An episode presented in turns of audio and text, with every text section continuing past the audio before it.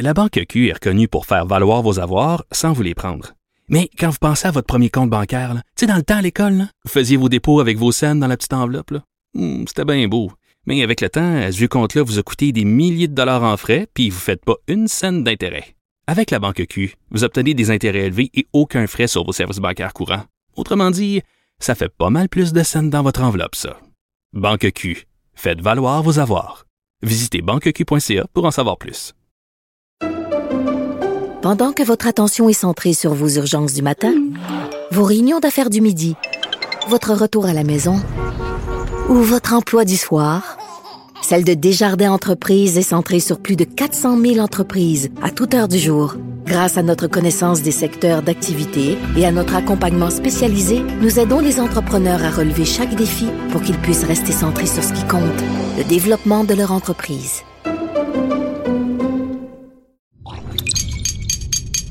Cube Radio.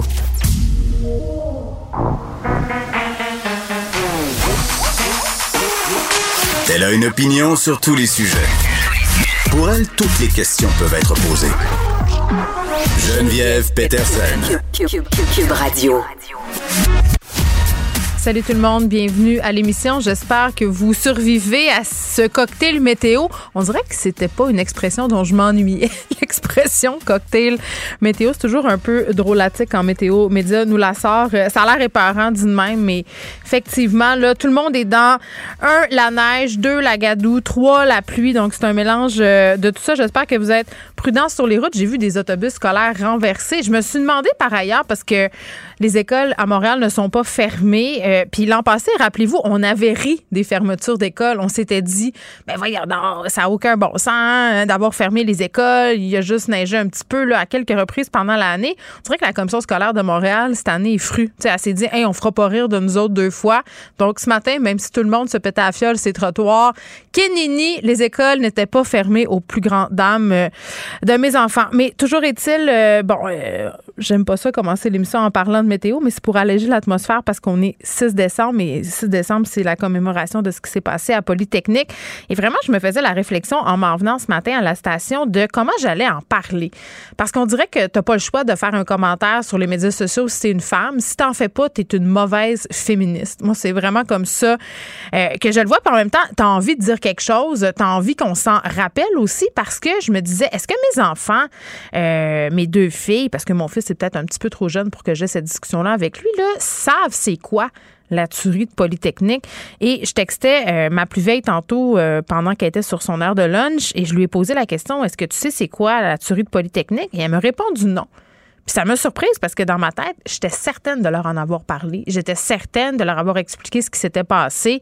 Euh, bon, euh, puis non, finalement, euh, je me rends compte que j'ai pas abordé ce sujet-là. Donc, tu sais, c'est dommage. Il y a quand même, euh, ça a marqué une page très triste de l'histoire du Québec. Ça a été une prise de conscience aussi sur les actes anti-féministes. Et il faudrait pas qu'on oublie euh, ces femmes-là, ces femmes-là qui ont perdu la vie, ces 14 femmes il y a 32 ans euh, à la Polytechnique. Et, j'ai envie de dire que cette année, pour moi, euh, qui n'a pas été touchée par cet événement-là, euh, en ce sens où j'avais 7 ans là, quand ça s'est passé, j'ai euh, vraiment de vagues souvenirs d'images à la télévision, de voir mes parents aussi devant leur téléviseur plus longtemps que d'habitude, à, à essayer de comprendre qu'est-ce qui s'est passé. Je me rappelle aussi que ma mère euh, semblait bouleversée de cette histoire-là. Ça a été long, par ailleurs, avant qu'on parle d'un acte anti-féministe, puis ce sera le sujet, d'ailleurs, euh, qu'on va aborder avec une invitée un peu plus tard à l'émission qui a écrit un essai qui s'appelle Jaillit les féministes et qui un peu essayé d'explorer comment notre vision de ce qui s'était passé à Polytechnique avait évolué avec le temps.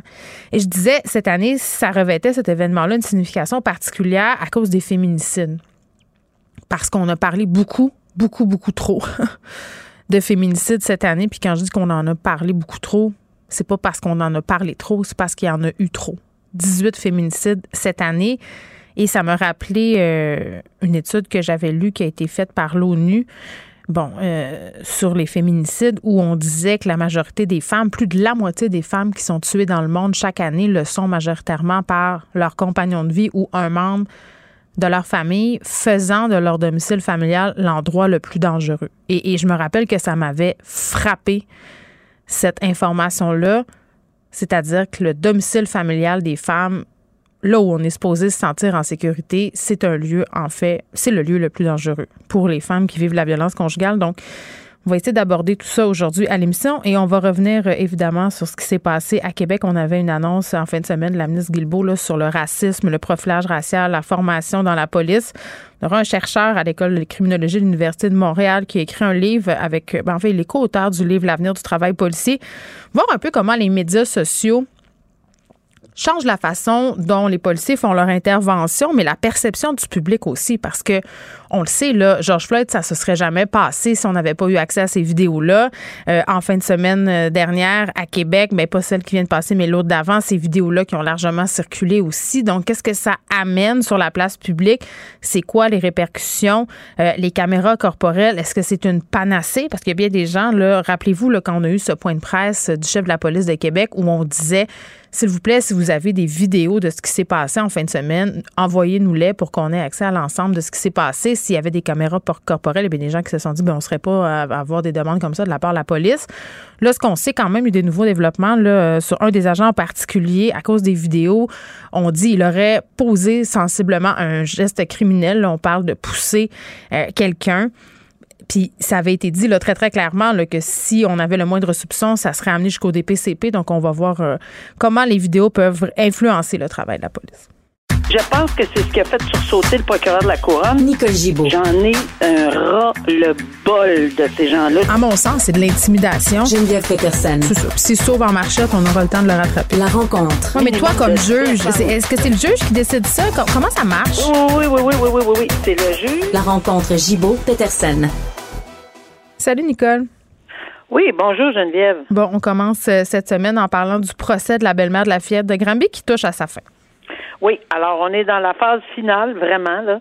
Alors aujourd'hui, plaidoyer de la défense parce qu'ils ont présenté des témoins. C'est la règle. Lorsque la défense mm. présente des témoins, on a euh, on commence les plaidoiries, ensuite la couronne, ensuite les directives du juge, séquestration et euh, du jury, c'est-à-dire qu'on les confine dans un endroit jusqu'à ce qu'ils rendent un verdict unanime. Alors aujourd'hui, la défense, évidemment, hmm. d'emblée, là, est revenue sur sa position et a, mis en évidence le principe de notre droit canadien, la présomption d'innocence, jusqu'à ce que euh, les, si la preuve démontre, hors de tout doute raisonnable, toujours le fameux hors de tout doute qui est le, centre de, des dossiers en criminel, hmm. que euh, évidemment toutes les euh, les infractions là, euh, ont été prouvées à l'encontre de la belle-mère, avec l'ensemble de la preuve. Alors, il revient sur chaque témoignage, il soulève chaque question d'importance euh, et en vient à la conclusion que non, euh, jusqu'à date, là,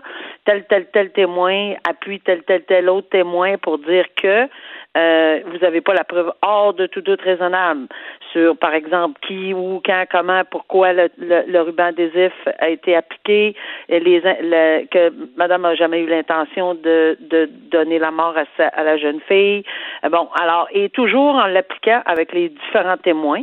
Alors, c'est comme ça qu'il défile la preuve présente, c'est-à-dire sa plaidoirie. La, la couronne demain, pour terminer rapidement là-dessus, va effectivement euh, faire tout tout à fait le contraire euh, et démontrer aux jurés qu'ils ont fait la preuve hors de tout doute raisonnable de tous les éléments constitutifs des deux infractions en y allant de témoin en témoin, euh, étape par étape. Après ça, on verra ce que le juge va faire avec tout ça. Bon, c'est ce qui nous attend cette semaine, donc, dans ce dossier-là.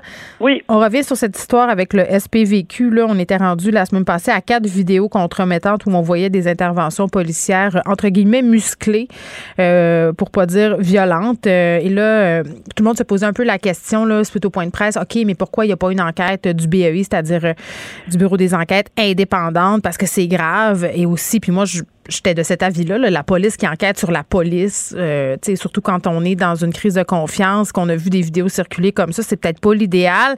Et là, on apprend que ce sera euh, effectivement le cas. On annonçait ce matin qu'on allait demander l'aide du Bureau des enquêtes indépendantes. Oui, parce qu'il y a finalement là en ce moment il y a trois enquêtes qui se déroulent en même temps pour les différentes raisons. Par exemple, un à l'interne euh, pour évidemment qu'est-ce que c'est c'est, c'est le corps de police, c'est-à-dire le SPVQ qui fait sa, son enquête à l'interne. Deux, il y a l'enquête déontologique qui continue parce qu'il y a des règles en déontologie policière mm. et on prétend qu'elles ont été euh, bafouées. Évidemment. Oui, puis il a bien expliqué le chef de la police de Québec là, que s'il y avait des incartades et tout ça, on, irait aux instances euh, prévues à cet effet. Là. Oui, alors la déontologie. Et là, on comprend également que euh, il y a eu évidemment analyse de tout ceci et le SPVQ en est venu à la conclusion que, bon, dans leur enquête, il y avait des motifs raisonnables probables de croire que un policier, dans deux situations différentes, aurait fort probablement, peut-être, commis des, euh, un acte criminel, un criminel, une infraction criminelle.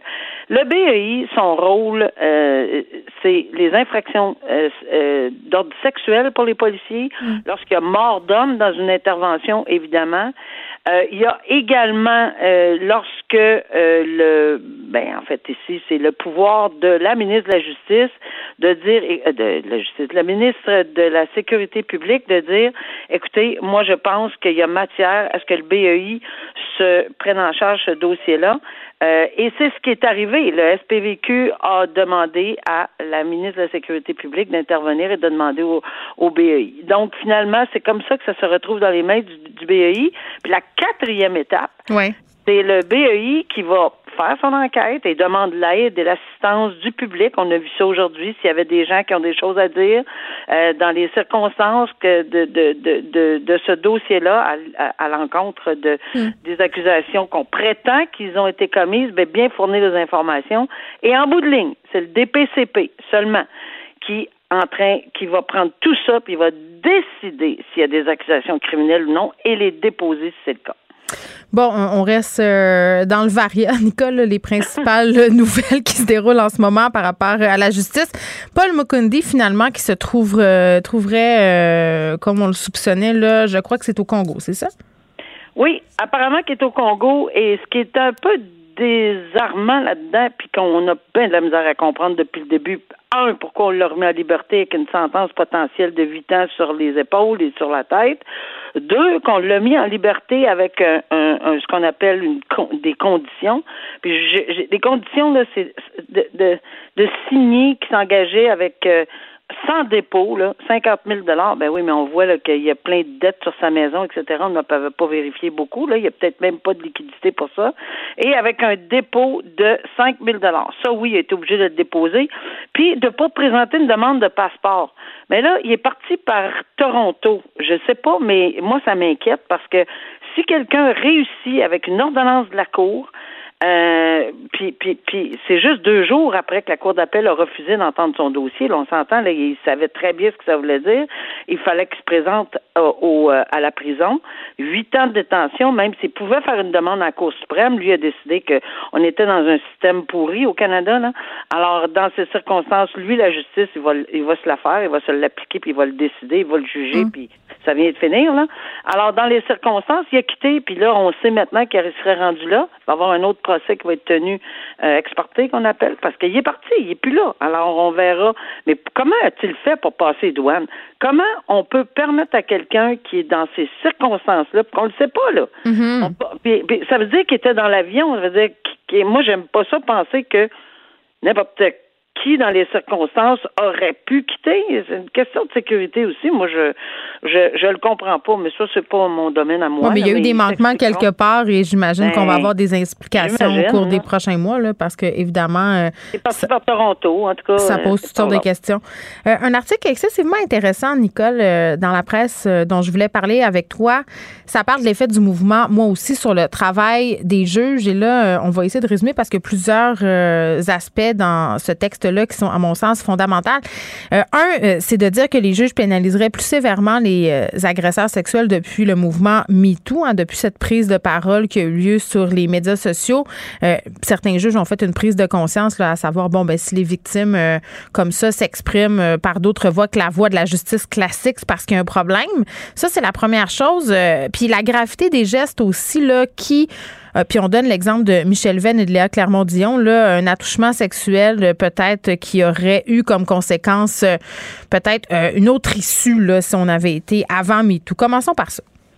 Oui, c'est très intéressant cet article-là parce que oui, euh, on voit qu'il y a une prise de conscience et moi je l'entends sur le terrain. Oui. Il y a clairement une prise de conscience. Puis c'est pas que les médias et où euh, les médias sociaux font changer euh, la décision, et c'est que ça fait évoluer surtout. On l'a vu dans d'autres domaines. C'est la perception.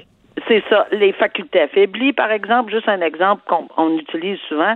On mhm. n'avait pas la même perception de l'alcool au volant il y a plusieurs années, puis on, on, on, on évolue. Ça a évolué. Ça a évolué en jurisprudence, ça a évolué dans la mentalité des juristes et des juges et de la Cour d'appel, de la Cour suprême, partout. Là. Ça fait une ça fait une vague, ça, là. C'est pas si on travaille pas, ces gens-là peuvent pas se fermer les yeux. On, la magistrature et ou les avocats non plus, euh, se fermer les yeux avec euh, des ornières puis pas voir ce qui se passe. Alors oui, ça allait ébranler certainement. Et oui, je trouve qu'il y a des sentences. On en parle régulièrement ensemble, Geneviève, qu'il y a des sentences. Ah, regarde, une sentence qui semble être encore, euh, euh, tu sais, plus pesante dans telle telle circonstance. Puis il faut faire face à la réalité. Là. 18 féminicides à date. On est la journée de où il y a eu le massacre de la Polytechnique, euh, où il y avait 14 femmes qui ont été. Alors, on est 14 femmes dans un événement, puis 18 dans 10.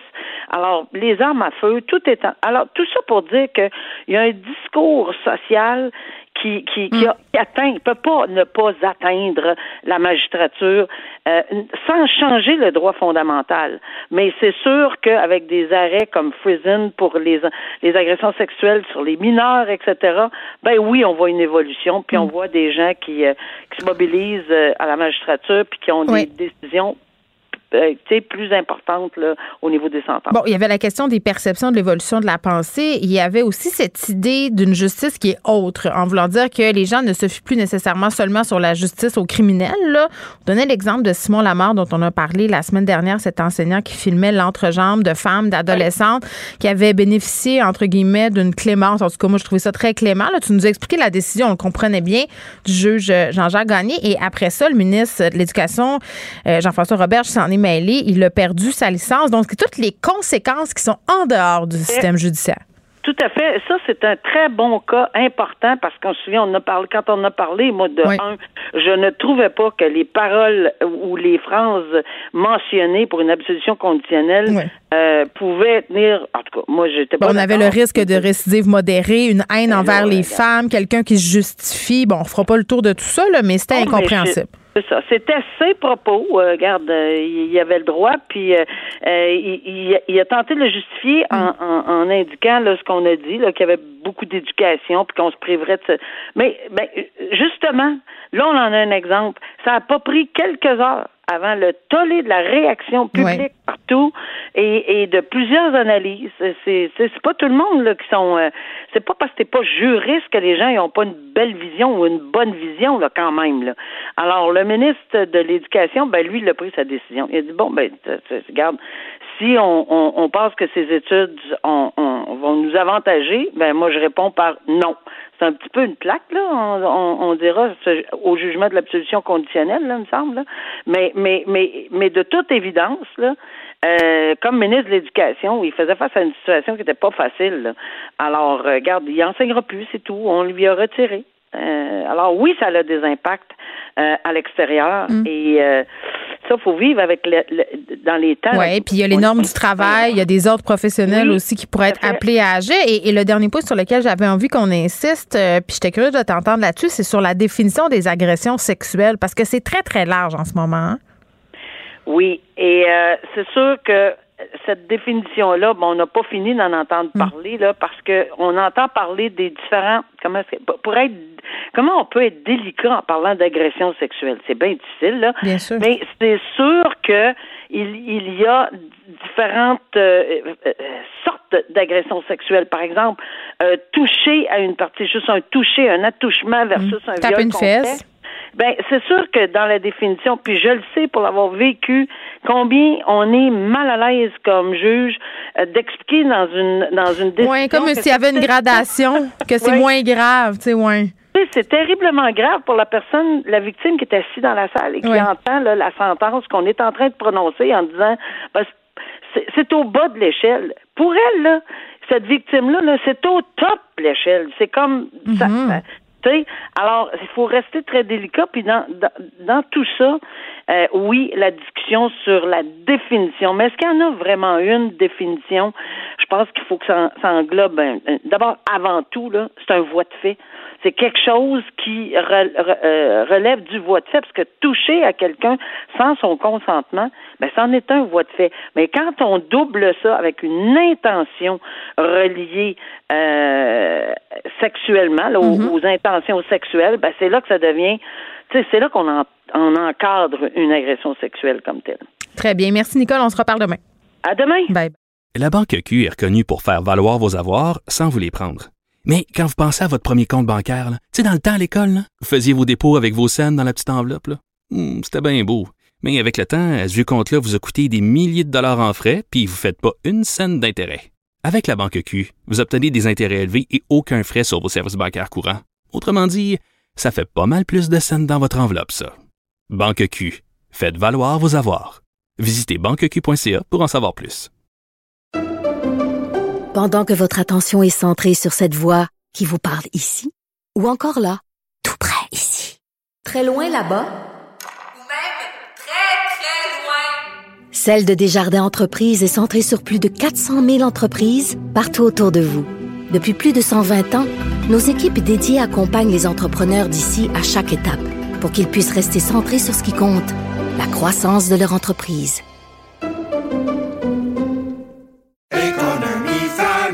Ici Ricardo. Et Émilie, marchand d'IGA. On a envie de vous inspirer à bien manger. À moins de 5 la portion. Suffit de repérer les produits valeurs sûres et de les cuisiner avec une de nos recettes. Les valeurs sûres, c'est bien pensé, hein? Bien sûr! Détails sur IGA.net. Geneviève Peterson. Elle réécrit le scénario de l'actualité tous les jours. Vous écoutez Geneviève Peterson. Cube Radio.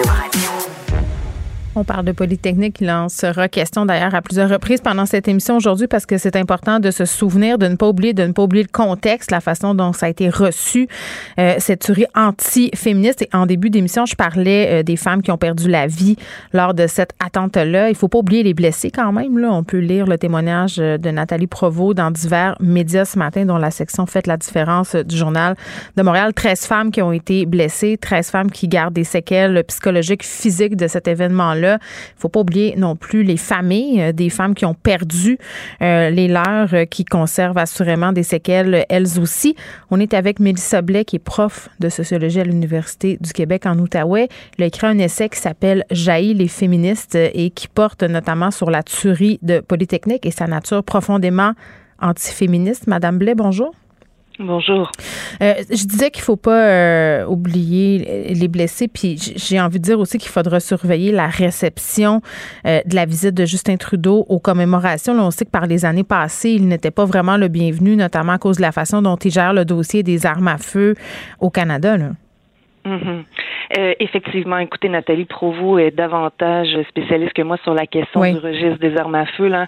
Euh, moi, ce que j'ai pu documenter, c'est qu'à l'origine, on a très peu parlé du fait que ce registre aidait, soutenait les femmes victimes de violences conjugales, notamment parce qu'il était plus facile, euh, de par ce répertoire là, des hommes possédant des armes, là, mhm. il, il, était beaucoup plus facile d'aller, d'intervenir et de savoir que la personne est armée, donc d'évaluer de, le, niveau de dangerosité. Bien sûr. Euh, Madame, moi j'avais 7 ans. Euh, quand ça s'est passé, Polytechnique. Euh, je garde pratiquement aucun souvenir de cet événement-là. J'ai été marquée, là, comme bien des enfants, par les images, les reportages qu'on voyait à la télé, les, directs. mais, ce qui m'a marqué surtout pendant les années qui ont suivi, c'est la façon dont on a parlé de la tuerie au fil du temps. On, a eu des hésitations au départ à parler d'un acte antiféministe. Ah, bien sûr, c'était, euh, disons que les journalistes, là, je pense à Francine Pelletier notamment, qui en a parlé, mais elles étaient vraiment marginales. En fait, il y avait quasi un consensus là, de la part soit de journalistes, de policiers, d'intervenants sociaux divers et multiples pour euh, dire que le tueur était fou, en fait. Oui. Euh, le tueur était fou et c'est comme ça qu'on essayait de D'expliquer aussi l'inexplicable d'expliquer l'inexplicable. C'est un peu trop difficile, en fait, d'entendre un tueur qui écrit une lettre de suicide dans laquelle il dit qu'il veut tuer toutes les féministes. Mhm. Euh, donc, évidemment, il y a le choc, il y a la proximité avec l'événement, mais ce que euh, le tueur disait aussi, c'est euh, qu'il qu'il menaçait, en fait, des féministes à qui on devrait peut-être du et entendre ce qu'elles ont à dire en termes de prévention de violence et de lutte contre les violences faites aux femmes, mhm. plutôt. Euh, mais toujours est-il que oui, on a tenté de euh, soit marginaliser ce que disaient les féministes, de dénigrer même ce que disaient les féministes en disant, mhm. par exemple, euh, que le tueur souffrait d'une mère castrante ou il n'arrivait pas à se lier d'amitié avec les jeunes femmes, donc c'est à cause d'elle, s'il était en crise. Et ceci faisait écho, surtout dans les années 2000, un discours de la crise de la masculinité où on prétend que les mm. femmes et les féministes auraient euh, occasionné un désarroi chez les hommes. Il y a plusieurs choses dans ce que vous venez de dire, Madame Blais. Là, euh, il y a des gens qui soulignent aujourd'hui qu'avant de commencer à tirer, Marc Lépine a parlé de féministes, justement, a dit quelque chose comme vous êtes toutes des féministes et je déteste les féministes. Euh, il y a la question du tabou aussi, de la part de l'école elle-même de Polytechnique, là, qui pas essayer de museler les gens, mais la blessure était tellement vive qu'on a, je pense, euh, voulu apaiser les affaires en disant aux gens que c'était peut-être mieux de pas trop en parler. Est-ce que je me trompe? Non, vous vous trompez pas. Euh, en fait, il y a aussi l'Église catholique qui s'est mise de la partie ah pour dire pour dire aux féministes taisez-vous euh, parce que euh, vous ne respectez pas euh, le, mm. la mémoire en fait ou le deuil des parents des victimes. Or, on voyait dans les médias qu'il y a des sœurs de victimes, des parents de victimes qui disaient non, au contraire, il faut en parler. Donc, puisque c'était pas du tout ancré sur un besoin, dans un besoin particulier, on voit là une façon aussi de, de vouloir marginaliser, mm. banaliser l'événement en disant si on en parle trop, ça pourrait en fait nous ramener à l'essentiel, c'est-à-dire la persistance des inégalités entre les femmes et les hommes et les luttes nécessaires, en fait, qu'on doit euh, euh, mener comme euh, en termes de campagne, de sensibilisation, de mm. prévention pour justement faire cesser ces inégalités. En parler de ces femmes-là, mais les nommer aussi, parce que tout le mm. monde connaît le nom Marc Lépine, mm. mais à peu près personne peut nommer les victimes. Ça, c'est quand même fou, là. Effectivement, puis vous savez, il y, a une, il y a une psychologue, sociologue que j'aime beaucoup, là, je vais la nommer Patricia Romito. Elle a étudié, elle a étudié ce phénomène de déshumanisation, en fait, euh, largement répandu quand c'est des meurtres de femmes, notamment, mais mm. aussi de personnes racisées, où on les nomme jamais. Et euh, le fait des nommer, au contraire, en psychologie sociale, c'est démontré que euh, ça ouvre à l'empathie. Mm. Euh, ça permet davantage de prévention parce que justement, on a des noms, des visages et des histoires derrière les murs de femmes. Oui, bon, puis là, vous parliez des explications qu'on tentait de donner à propos de Marc Lépine, là, de ses problèmes, de la crise de la masculinité. À partir de quand le discours commence à évoluer par rapport à ce qui s'est passé à Polytechnique? À partir de quand on commence à nommer le fait que euh, c'est un attentat antiféministe, finalement? Oh, ça a pris vraiment du temps. Puis encore là, euh, mm. je trouve qu'on peine encore, euh, malgré tous les efforts, depuis le 30e anniversaire. Je pense que la ville de Montréal a marqué le coup aussi avec la le changement. En 2019. Accepté, En 2019, ouais, accepté de changer la plaque euh, commémorative, là, la plaque du mm. parc du 6 décembre, pour enfin indiquer qu'il s'agissait d'un attentat antiféministe. Mm. Écoutez, j'ai étudié 1999, euh, c'est-à-dire la réception médiatique, les analyses, comment justement la mémoire collective euh, bougeait un peu euh, entre 89 99. Euh, j'ai vu qu'il y avait certains changements grâce aux féministes qui commémoraient année après année. Puis bon, les changements étaient minimales, hein, c'est-à-dire qu'on parlait moins de la folie du tueur, on mm. parlait un peu plus de sa misogynie. Euh, c'en est suivi un peu un même changement plutôt positif pour le 20e, les 20e année de commémoration.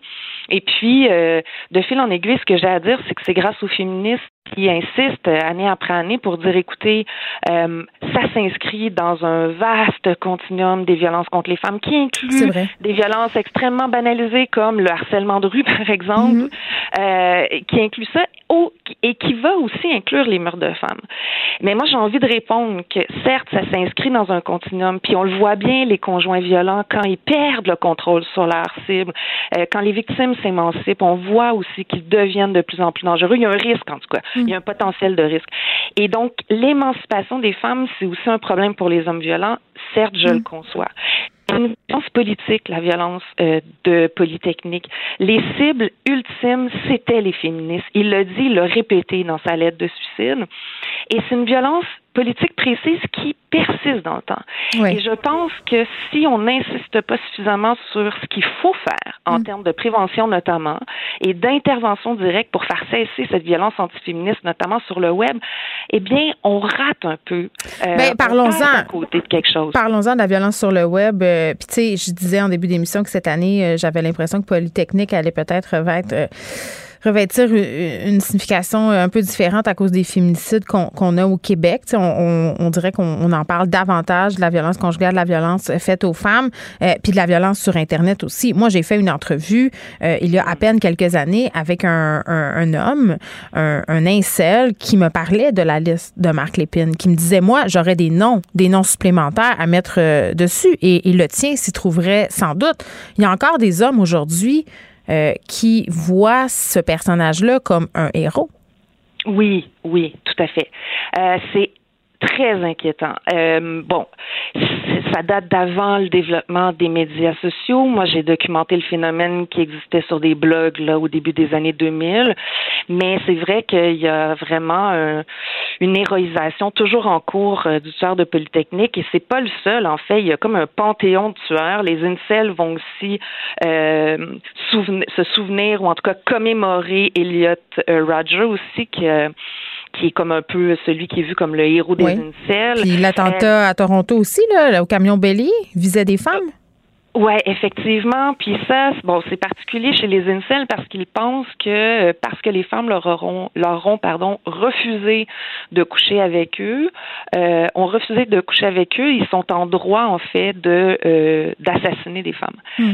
Euh, donc ça, c'est assez particulier comme discours en fait, qui s'inscrit aussi dans une logique ma foi, très euh, biologisante, là, où on prétend qu'il y a des gènes euh, chez les femmes, des gènes chez les hommes qui conditionneraient certaines femmes à ne pas être attirées envers euh, des hommes génétiquement moins performants, disons-le comme ça.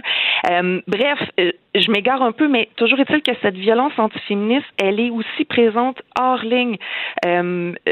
J'insisterai jamais assez pour pour euh, répéter et répéter qu'il faut penser euh, tout le déploiement en fait d'un arsenal antiféministe en ligne avec ses tactiques, notamment d'attaque et de menaces de viol, comme la prolongation de tactiques antiféministes qui existent hors ligne et qui existent depuis plusieurs années. Hmm. Et en fait, ça, ça le web leur sert euh, de lieu de réseautage, certes, c'est plus facile, mais c'est vrai pour d'autres mouvements, disons plus progressistes. Les féministes aussi arrivent davantage à se reconnaître, se connaître grâce aux médias sociaux. Mais euh, en fait, c'est que euh, à travers ces, ces milieux plus marginaux, grâce à l'anonymat aussi des, des internautes qui vont proférer des menaces, il semble y avoir là une virulence euh, qui se qui se dirige un mm. petit peu plus vers le web et qui semble un peu moins présente hors ligne. Mais j'ai questionné récemment des féministes qui continuent à recevoir des menaces et qui subissent encore. Mon Dieu, parlez-moi-en euh, au quotidien, des menaces de viol, des menaces de mort, euh, des, des, des, des, propos euh, très, très violents. Euh, la plupart des journalistes femmes en reçoivent. C'est terrible à dire. Et, et là, je, je, veux absolument qu'on se parle parce qu'on parlait à quel point dans le continuum temporel, on avait des idées là, concernant les femmes qui étaient encore bien, bien ancrées peut-être dans l'inconscient collectif. Ce texte qui a été publié par le journal étudiant euh, de l'école de technologie supérieure qui s'appelle Martine va à l'ETS, qui raconte mm. l'histoire d'une jeune femme euh, qui s'est inscrite à Polytechnique, qui a échoué ses cours et qui finit par les abandonner pour aller cuisiner des chaussons aux pommes dans une boulangerie. Euh, un texte qui a été publié. C'est ça, c'est un journal étudiant. Là, on peut peut-être excuser la maladresse, mais en même temps, j'ai envie de dire que ça avait aucun sens de publier un tel papier quelques jours à peine avant les commémorations. ça a été très mal reçu par les étudiantes de l'ETF. Oui, puis même si on peut pas prétendre de l'intention, c'est-à-dire qu'on connaît pas son intention, sa parodie, comme vous le dites, était maladroit. On dit que c'était maladroit, puis tout ça, mais, mais bon. Mais en fait, l'effet de ce type de texte, c'est ça qui m'intéresse moi. Quel est l'effet, la réception. Et je pense que en fait, euh, on peut le voir que de véhiculer des des propos où on prétend encore que les femmes sont moins intelligentes que les hommes, en fait, ça apparaît comme un archaïsme. Mm. Euh, c'est de plus en plus difficile, en tout cas, je pense, pour des antiféministes de prétendre que les femmes sont moins intelligentes. Il y en a, il y en a qui le font. Euh, mais si on veut être considéré crédible devant un large public, on doit s'adapter aux luttes féministes. Alors aujourd'hui, euh, comparativement aux années 20, on dit plus que les femmes sont pas intelligentes ou moins intelligentes que les hommes, on dit qu'elles sont différentes. Puis c'est plutôt à travers ce discours de la différence marqué par la nature où les femmes seraient confinées à des rôles de douceur que là on voit la misogynie persister dans le temps, euh, ou le, sexisme persister dans le temps. Bien sûr. Mais de là à parodier l'intelligence des femmes, euh, euh, bon, comme je vous dis, l'intention, on n'en sait rien, mais au niveau de l'effet, euh, il y a, il faut pas s'intéresser. C'est-à-dire qu'il ne faut pas s'interroger outre mesure pourquoi ça a été reçu de cette façon.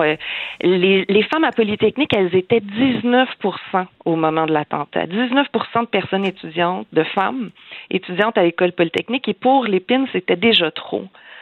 19% euh, elles sont 15% de femmes en génie euh, comme ingénieurs. Et on considère encore une fois que c'est trop quand on est du point de vue des antiféministes.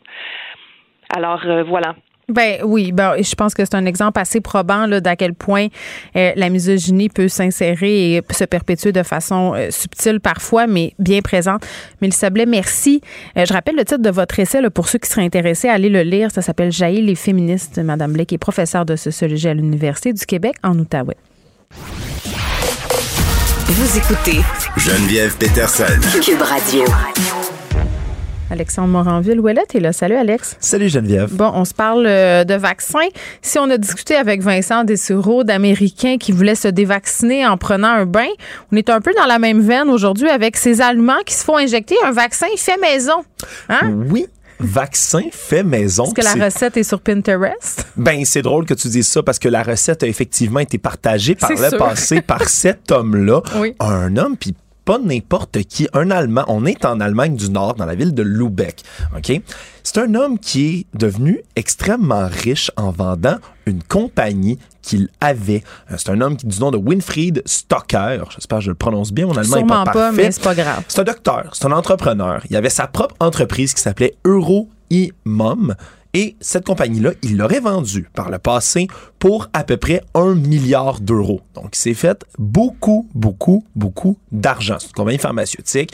Euh, il est extrêmement riche. Il possède l'aéroport de la petite ville de Lubeck, possède sa propre euh, ligne aérienne dans cette ville-là. Et lui, il y a déjà quelques mois, a fait les manchettes en Allemagne parce qu'il a, dit, affirmé avoir développé un vaccin contre la COVID-19 par lui-même dans ses labos. Et de sa crédibilité de docteur, il l'utilisait pour faire la promotion de ce vaccin-là, disant qu'il était 97% efficace et l'a rendu disponible en ligne. Mais qu'est-ce qu'il y a là-dedans? Curiosité, tu le sais-tu? Euh, écoute, j'ai... La barbe de chauve-souris, ben, ben, du sang de crapaud. Ben, c'est tous des ingrédients la qui peau ont... de serpent. C'est des ingrédients qui ont l'air bien. Qui ont l'air.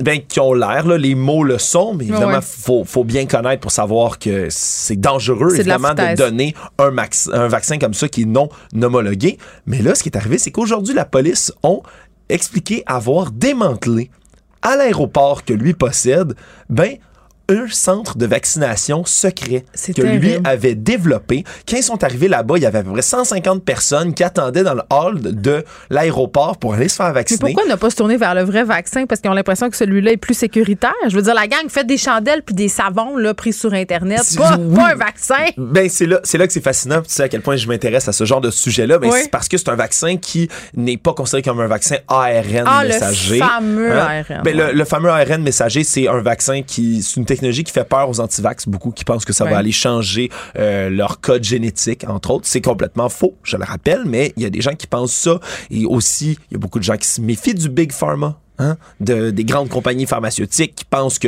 Pfizer, Moderna de ce monde sont là uniquement pour nous exploiter, pour nous tuer avec leurs vaccins dans certains cas. Et donc, en se méfiant des grandes institutions comme ça, vont préférer se tourner vers un homme comme ça, un médecin indépendant, honni par la science. Évidemment, plus les autorités médicales allemandes vont se retourner contre lui, plus les gens vont vouloir aller chercher son vaccin en disant que c'est la grand preuve. persécuté, c'est ça, c'est un martyr. Docteur Raoul, par ailleurs, euh, bon, euh, il y a des instances médicales à l'échelle planétaire là, qui l'ont blâmé là, ça se passe plus euh, très, très bien pour ce médecin qui se décrit comme étant avant-gardiste. Ouais, bon, on, a, on a bien vite réalisé que ce que lui a avancé sur l'hydroxychloroquine, Ouais, c'est pas. C'est ouais, c'est ça, c'est vraiment pas Bon. vrai. Il a, il a- il a changé toutes sortes de, de- de statistiques dans ce qui avançait. Donc, c'est sûr que c'est dangereux. Puis en ce moment, même, on regarde là, du côté de cet homme-là. Puis c'est drôle parce que les quatre qui ont été arrêtés, c'est lui qui a 74 ans. Puis les autres ont 80, 81 ans et 64 ans. Je trouve ça très drôle. Le club de ces quatre hommes qui sont pas nommés les autres, qui tentaient de faire vacciner le monde à Bon. l'aéroport. Mais on dit qu'il y a quand même une cinquantaine de personnes qui ont été vaccinées. Il y en avait 80 autres qui attendaient juste en bas dans l'espèce de sous-sol pour se faire vacciner. C'est fascinant. Donc c'est oui, c'est assez fascinant. Évidemment, ils vont aller à procès parce que c'est illégal de donner un vaccin pas homologué. Crypto-monnaie, euh, on en parle de plus en plus. Ça se mainstreamise pour euh, utiliser un très bon français. Oui, oui, c'est Euh, bien dit. Il y a des gens qui conservent des peurs par rapport à, à tout ça. Et, et moi, quand je, je dois t'avouer, Alex, que tu sais, les histoires de personnes qui oublient leurs clés, perdent leurs clés. Ah oui, puis on plus le code, puis il faut non, qu'ils mais le c'est parce que Puis il y en a un, un gars en Inde, genre, il reste juste- une chance de trouver son mot de passe, puis on parle de milliards de dollars ou je ne sais trop, là, c'est une somme quand même assez considérable. Euh, Il y a le vol aussi, là, c'est encore trop. c'est trop incer- incertain pour la fille euh, comme moi qui perd tous ses mots de passe. Tu demanderas à Fred, là, 200 fois par jour, je sac parce que j'oublie mes mots de passe Vidéotron. Écoute, je suis, je partage ta fascination un peu morbide pour Oui. les crypto-monnaies parce que moi, je trouve ça complètement. Puis il y en a de, bizarres, là. Vincent Ah. parlait de la monnaie Shiba Inu. Ben oui, euh, tu sais, il y a des trends, là. Ben oui, puis il y a des crypto-monnaies qui naissent en une journée, qui montent à des, qui de manière fulgurante et tout d'un coup, ça fait 1, 2, 3, 0. On tombe à zéro d'un seul coup de la valeur des crypto-monnaies. Donc, quand on dit euh, volatile, hein, c'est vraiment. euh, c'est tout, le monde est, même. mais tout le monde est super euh, enthousiaste par rapport à la, à la pot du gars, puis au fait qu'il y a vraiment des histoires où des gens ont fait des sommes d'argent absolument incroyables Et où en ils en ont perdu, on les entend Oui. souvent moins, ceux-là, mais il y, a- il y a des gens qui ont perdu L'histoire de réussite, là, puis les coachs financiers de crypto-monnaie là, Ouais. sur Internet, il y en a un sharp une barge. Mais là, ce qui retient l'attention en ce moment, puis c'est ce qui me fascine, c'est que en ce moment, ben, ça fait deux fois en deux semaines qu'il y a d'énormes vols de crypto-monnaies.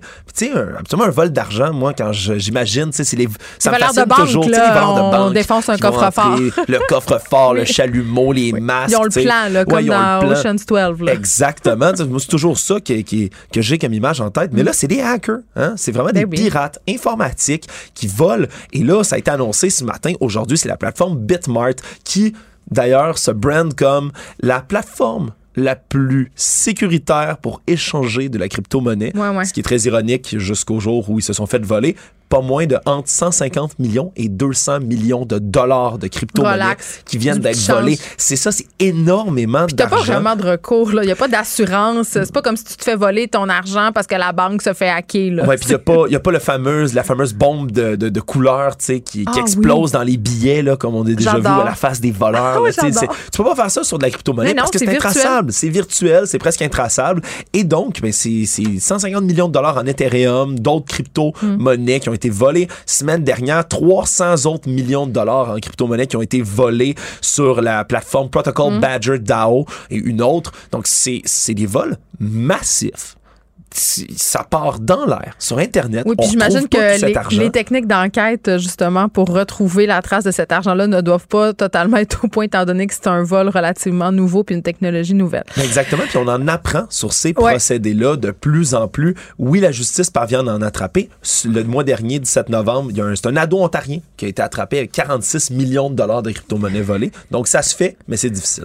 Bon, quand on a commencé à parler de ce fameux variant Omicron, euh, on disait à la blague euh, que ça ressemblait au nom d'un groupe de musique. D'ailleurs, il y a un groupe qui s'appelle Omnicron. Est-ce que C'est le- Omnicron, c'est bien connu quand OK, même. mais, est-ce que c'est le groupe dont tu nous parles aujourd'hui? Non, Euh, non. OK, il y a un autre groupe qui s'appelle Omicron. Là. Ben, ça il- devient mêlant, Alex. là. Après l'histoire de Omnicron, qui Oui. existe bel et bien, il Oui. y a des gens qui ont trouvé un groupe euh, Omicron qui était à Hong Kong, mais depuis 2016, ils sont plus ensemble. Alors tout le monde est un peu déçu, mais ne perdez pas espoir, fan de coïncidence, parce qu'il y en a un en Belgique. Un groupe Omicron? Un groupe de métal qui s'appelle Omicron, et eux, qui ont jamais voulu se nommer comme ça à cause de la lettre grecque, qui ont été rencontrés par le média Vice, ils ont donné Oui. une entrevue en expliquant que c'était un lourd fardeau à porter, mais qu'ils allaient le faire, qu'ils ne voulaient pas capitaliser sur le malheur des gens et que le variant Omicron, ironiquement, nuisait au succès du groupe Omicron. Mais tout de même, ça va peut-être propulser leur carrière, Oui, c'est ce qu'ils on- ont dit. On se laisse euh, sur un extrait de leur musique, Alex. Vous Euh, allez voir, c'est savoureux. C'est un peu rough quand même. euh. Attention.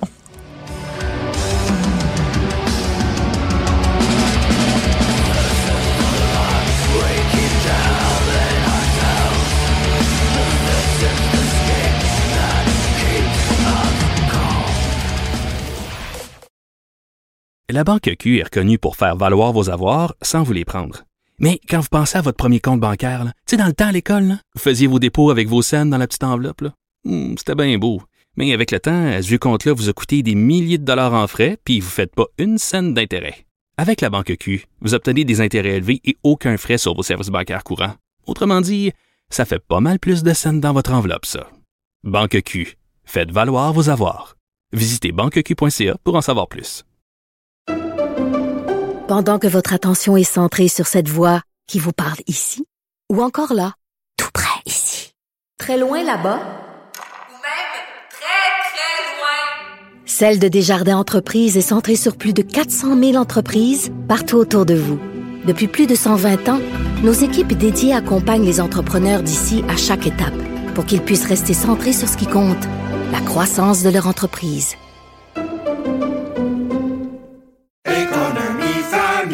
Ici Ricardo. Et Émilie, marchand d'IGA. On a envie de vous inspirer à bien manger. À moins de 5 la portion. Suffit de repérer les produits valeurs sûres et de les cuisiner avec une de nos recettes. Les valeurs sûres, c'est bien pensé, hein? Bien sûr! Détails sur IGA.net. Geneviève Peterson. Brillante et éloquente. Elle expose toutes les facettes de l'actualité.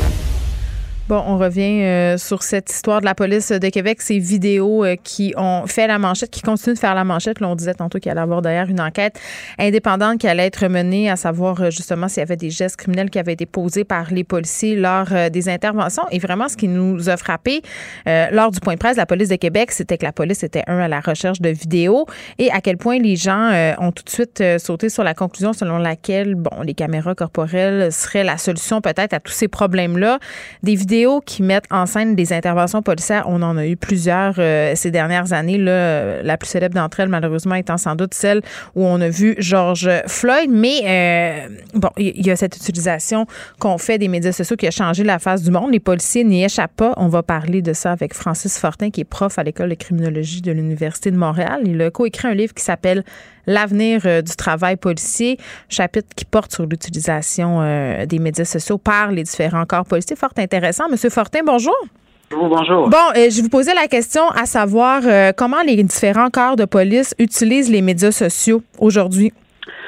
Ben oui, écoutez, ça, a été ça a été toute une histoire d'apprentissage. Hein? Mm. les, médias sociaux sont arrivés, mais ont amené des nouvelles façons de communiquer. Euh, c'est vrai euh, pour tous les corps de police au Canada, aux États-Unis. Je peux mhm. commencer par une belle anecdote. Euh, un des premiers contacts que la police de New York a eu avec les médias sociaux, ils l'ont appris à la dure, disons, dans leur cours, ils devaient, ils devaient se faire proposer d'engager la communauté. donc, un tweet qu'ils ont fait, il y a déjà quelques années, ils ont dit, ben, Racontez-nous notre meilleur votre meilleur souvenir avec la police de New York. Et ben, je Oui, c'était pas des bons souvenirs, hein, Monsieur Fortin? Exactement. Alors, simplement, ça illustre, euh, ça illustre un, apprentissage difficile. Ouais. Euh, mais ceci dit, il y a des, il y a des bonnes utilisations des médias sociaux. On l'a vu euh, euh, pendant, euh, vous souvenez, le printemps érable, où là, on avait quelqu'un euh, du SPVM dont la, la fonction principale était justement de diriger, de communiquer avec les manifestants. Là, certains auditeurs doivent peut-être se rappeler que à un moment donné, on apprenait par Twitter que à partir d'un certain moment, la manifestation avait été déclarée illégale. C'est vrai. Euh, on l'a vu aussi. Euh, oui, on l'a vu aussi, M. Fortin, à l'occasion, malheureusement, où on avait des tireurs qui se promenaient dans certains euh, dans certains secteurs, là, on a eu un incident dans les provinces maritimes. Euh, malheureusement, euh, bon, il y a eu des décès, mais la police qui servait des médias sociaux pour dire à la population restez cachés, voici dans quel secteur ils se trouveraient. Donc, ça peut permettre tout ça. Il y a le côté se rapprocher de la population aussi, là, dans ce que vous appelez la police de proximité. Ça, c'est le côté positif, mais, c'est drôle. Vous me parliez de l'anecdote euh, de New York où les gens ont, bon, visiblement, en ont profité pour raconter leurs expériences plus ou moins positives avec la police. C'est ce qui nous intéresse peut-être un peu euh, aujourd'hui dans la discussion que je vais avoir avec vous, les citoyens qui servent des vidéos, qu'ils prennent sur leur téléphone intelligent pour mettre en lumière des comportements qu'ils jugent abusifs, comme ça a été le cas euh, en fin de semaine dernière, pas celle qui vient de passer, l'autre d'avant, avec la police de Québec. Ouais, ben, ben ça, c'est certain que ça devient euh, quelque chose d'instantané. Euh, tu sais, je, pense qu'anciennement, euh, dans l'ancien temps, comme on pourrait dire, c'était difficile de, de, de, passer, là, si vous voulez, de, de, capter des images, puis euh, ben, trouver une façon de les faire diffuser. Mm. Mais avec les médias sociaux, on parle d'un cycle qui dure quelques secondes, puis rapidement, ben, comme l'expression consacrée, ça devient viral. Euh, puis ça donne, euh, parce que ça, quand même, c'est pas un phénomène qui est nouveau. Euh, on parle beaucoup de, d'un espèce de journalisme citoyen où à peu près tout le monde peut être témoin de quelque chose, puis rapidement, on n'a plus besoin de plateforme ou de, euh, je pense, de validation de contenu ou de contexte. On peut facilement l'envoyer comme ça dans la nature, mais encore une fois, là, je, je, vais avoir l'impression de répéter ce qui a été dit là, dans, dans la foulée de tout ce qui s'est passé dans l'actualité, mais mm. Il nous manque toujours un peu de contexte. Hein, euh, puis on a euh, on a des vidéos qui ressortent, mais qui datent pas nécessairement de, des, événements récents. Donc, ça devient difficile là, de, de, de, démêler. De faire la euh, part des choses? Oui, exactement. Puis, tu sais, c'est sûr que, encore une fois, on a la difficulté de. On a la difficulté à établir les faits. Euh, qu'est-ce qui est arrivé avant, qu'est-ce qui est arrivé, qu'est-ce qui est arrivé après, mais aussi, euh, puis en même temps, là, c'est, je veux pas, je veux pas nier ce qu'on, ce qu'on a vu à l'écran, mm-hmm. mais il reste que tous ces gens-là, tout le monde a droit à un, procès, à essayer de comprendre le contexte. Oui, oui, c'est que ça donne lieu parfois à, un, tribunal populaire, mais, mais euh, je fais un petit peu de pouce là-dessus, M. Fortin, parce que je trouve ça intéressant, cet aspect-là. Euh, le fait d'utiliser les médias sociaux comme porte-voix, euh, c'en est un côté positif parce qu'on a une prise de parole par rapport à des groupes qui sont marginalisés. S'il n'y avait pas eu de vidéo, on n'aurait jamais su ce qui s'est passé avec George Floyd, on n'aurait jamais jamais su ce qui s'est passé avec Joyce Echaquan. Donc, tu sais, en, un sens, c'est un formidable outil de dénonciation aussi. Là, ça donne une voix aux sans-voix. Ben, je pense que oui. Euh, moi, je l'ai soutenu dans un dans un article. On a regardé euh, tout ce qui s'était euh, partagé dans les mm. dans la foulée des événements de de Floyd. Ouais. et oui, effectivement, ça l'a soulevé euh, d'une part, euh, ben l'abus. Euh, je pense que là, je pense pas que j'arrive avec une un scoop là. c'est l'abus qui a été évidemment dénoncé par les tribunaux. Oui. et puis, oui, ça donne ça donne une voix à, à des à des contextes, à des personnes qui en auraient pas eu autrement. Mm-hmm. Alors c'est c'est une façon, mais il reste qu'effectivement, ça, ça a fait son chemin et ça a mené au, euh, à l'arrestation et aux accusations là, dans le cas de George Floyd. Oui, exactement. Puis le mouvement Black Lives Matter. Mais bon, il y a le pendant tout ça. revenons à ce qui s'est passé avec la police de Québec. Euh, cette idée qu'il s'est passé quelque chose avant, après, sans vouloir minimiser les gestes qu'on a vus sur la vidéo. Là. Moi, je pense pas que euh, il y a certaines des choses qu'on a vues là, qui sont enseignées à Nicolas, si vous voyez ce que je veux dire. Là. Puis on verra. Là, il va y avoir une enquête indépendante qui va se pencher sur la question. N'empêche, quand on a un chef de police qui, en point de presse, demande à ceux qui ont des vidéos de l'incident qui impliquent Pacifique euh, euh, Nio euh, Wizera, qui demande de les faire parvenir à la police parce que, selon ma compréhension, on veut avoir une meilleure idée de ce qui s'est passé. Est-ce que c'est fréquent, ce genre de demande-là, selon vos recherches? Ben, ben, on a eu le cas classique. Hein. on a eu le cas classique des émeutes de la Coupe Stanley à Vancouver où là, la police avait demandé euh, à tout le monde de, donner, de balancer tout, tout ce qu'il y avait comme image. Mais c'est de la délation, c'est de la, c'est ça aussi que c'est là.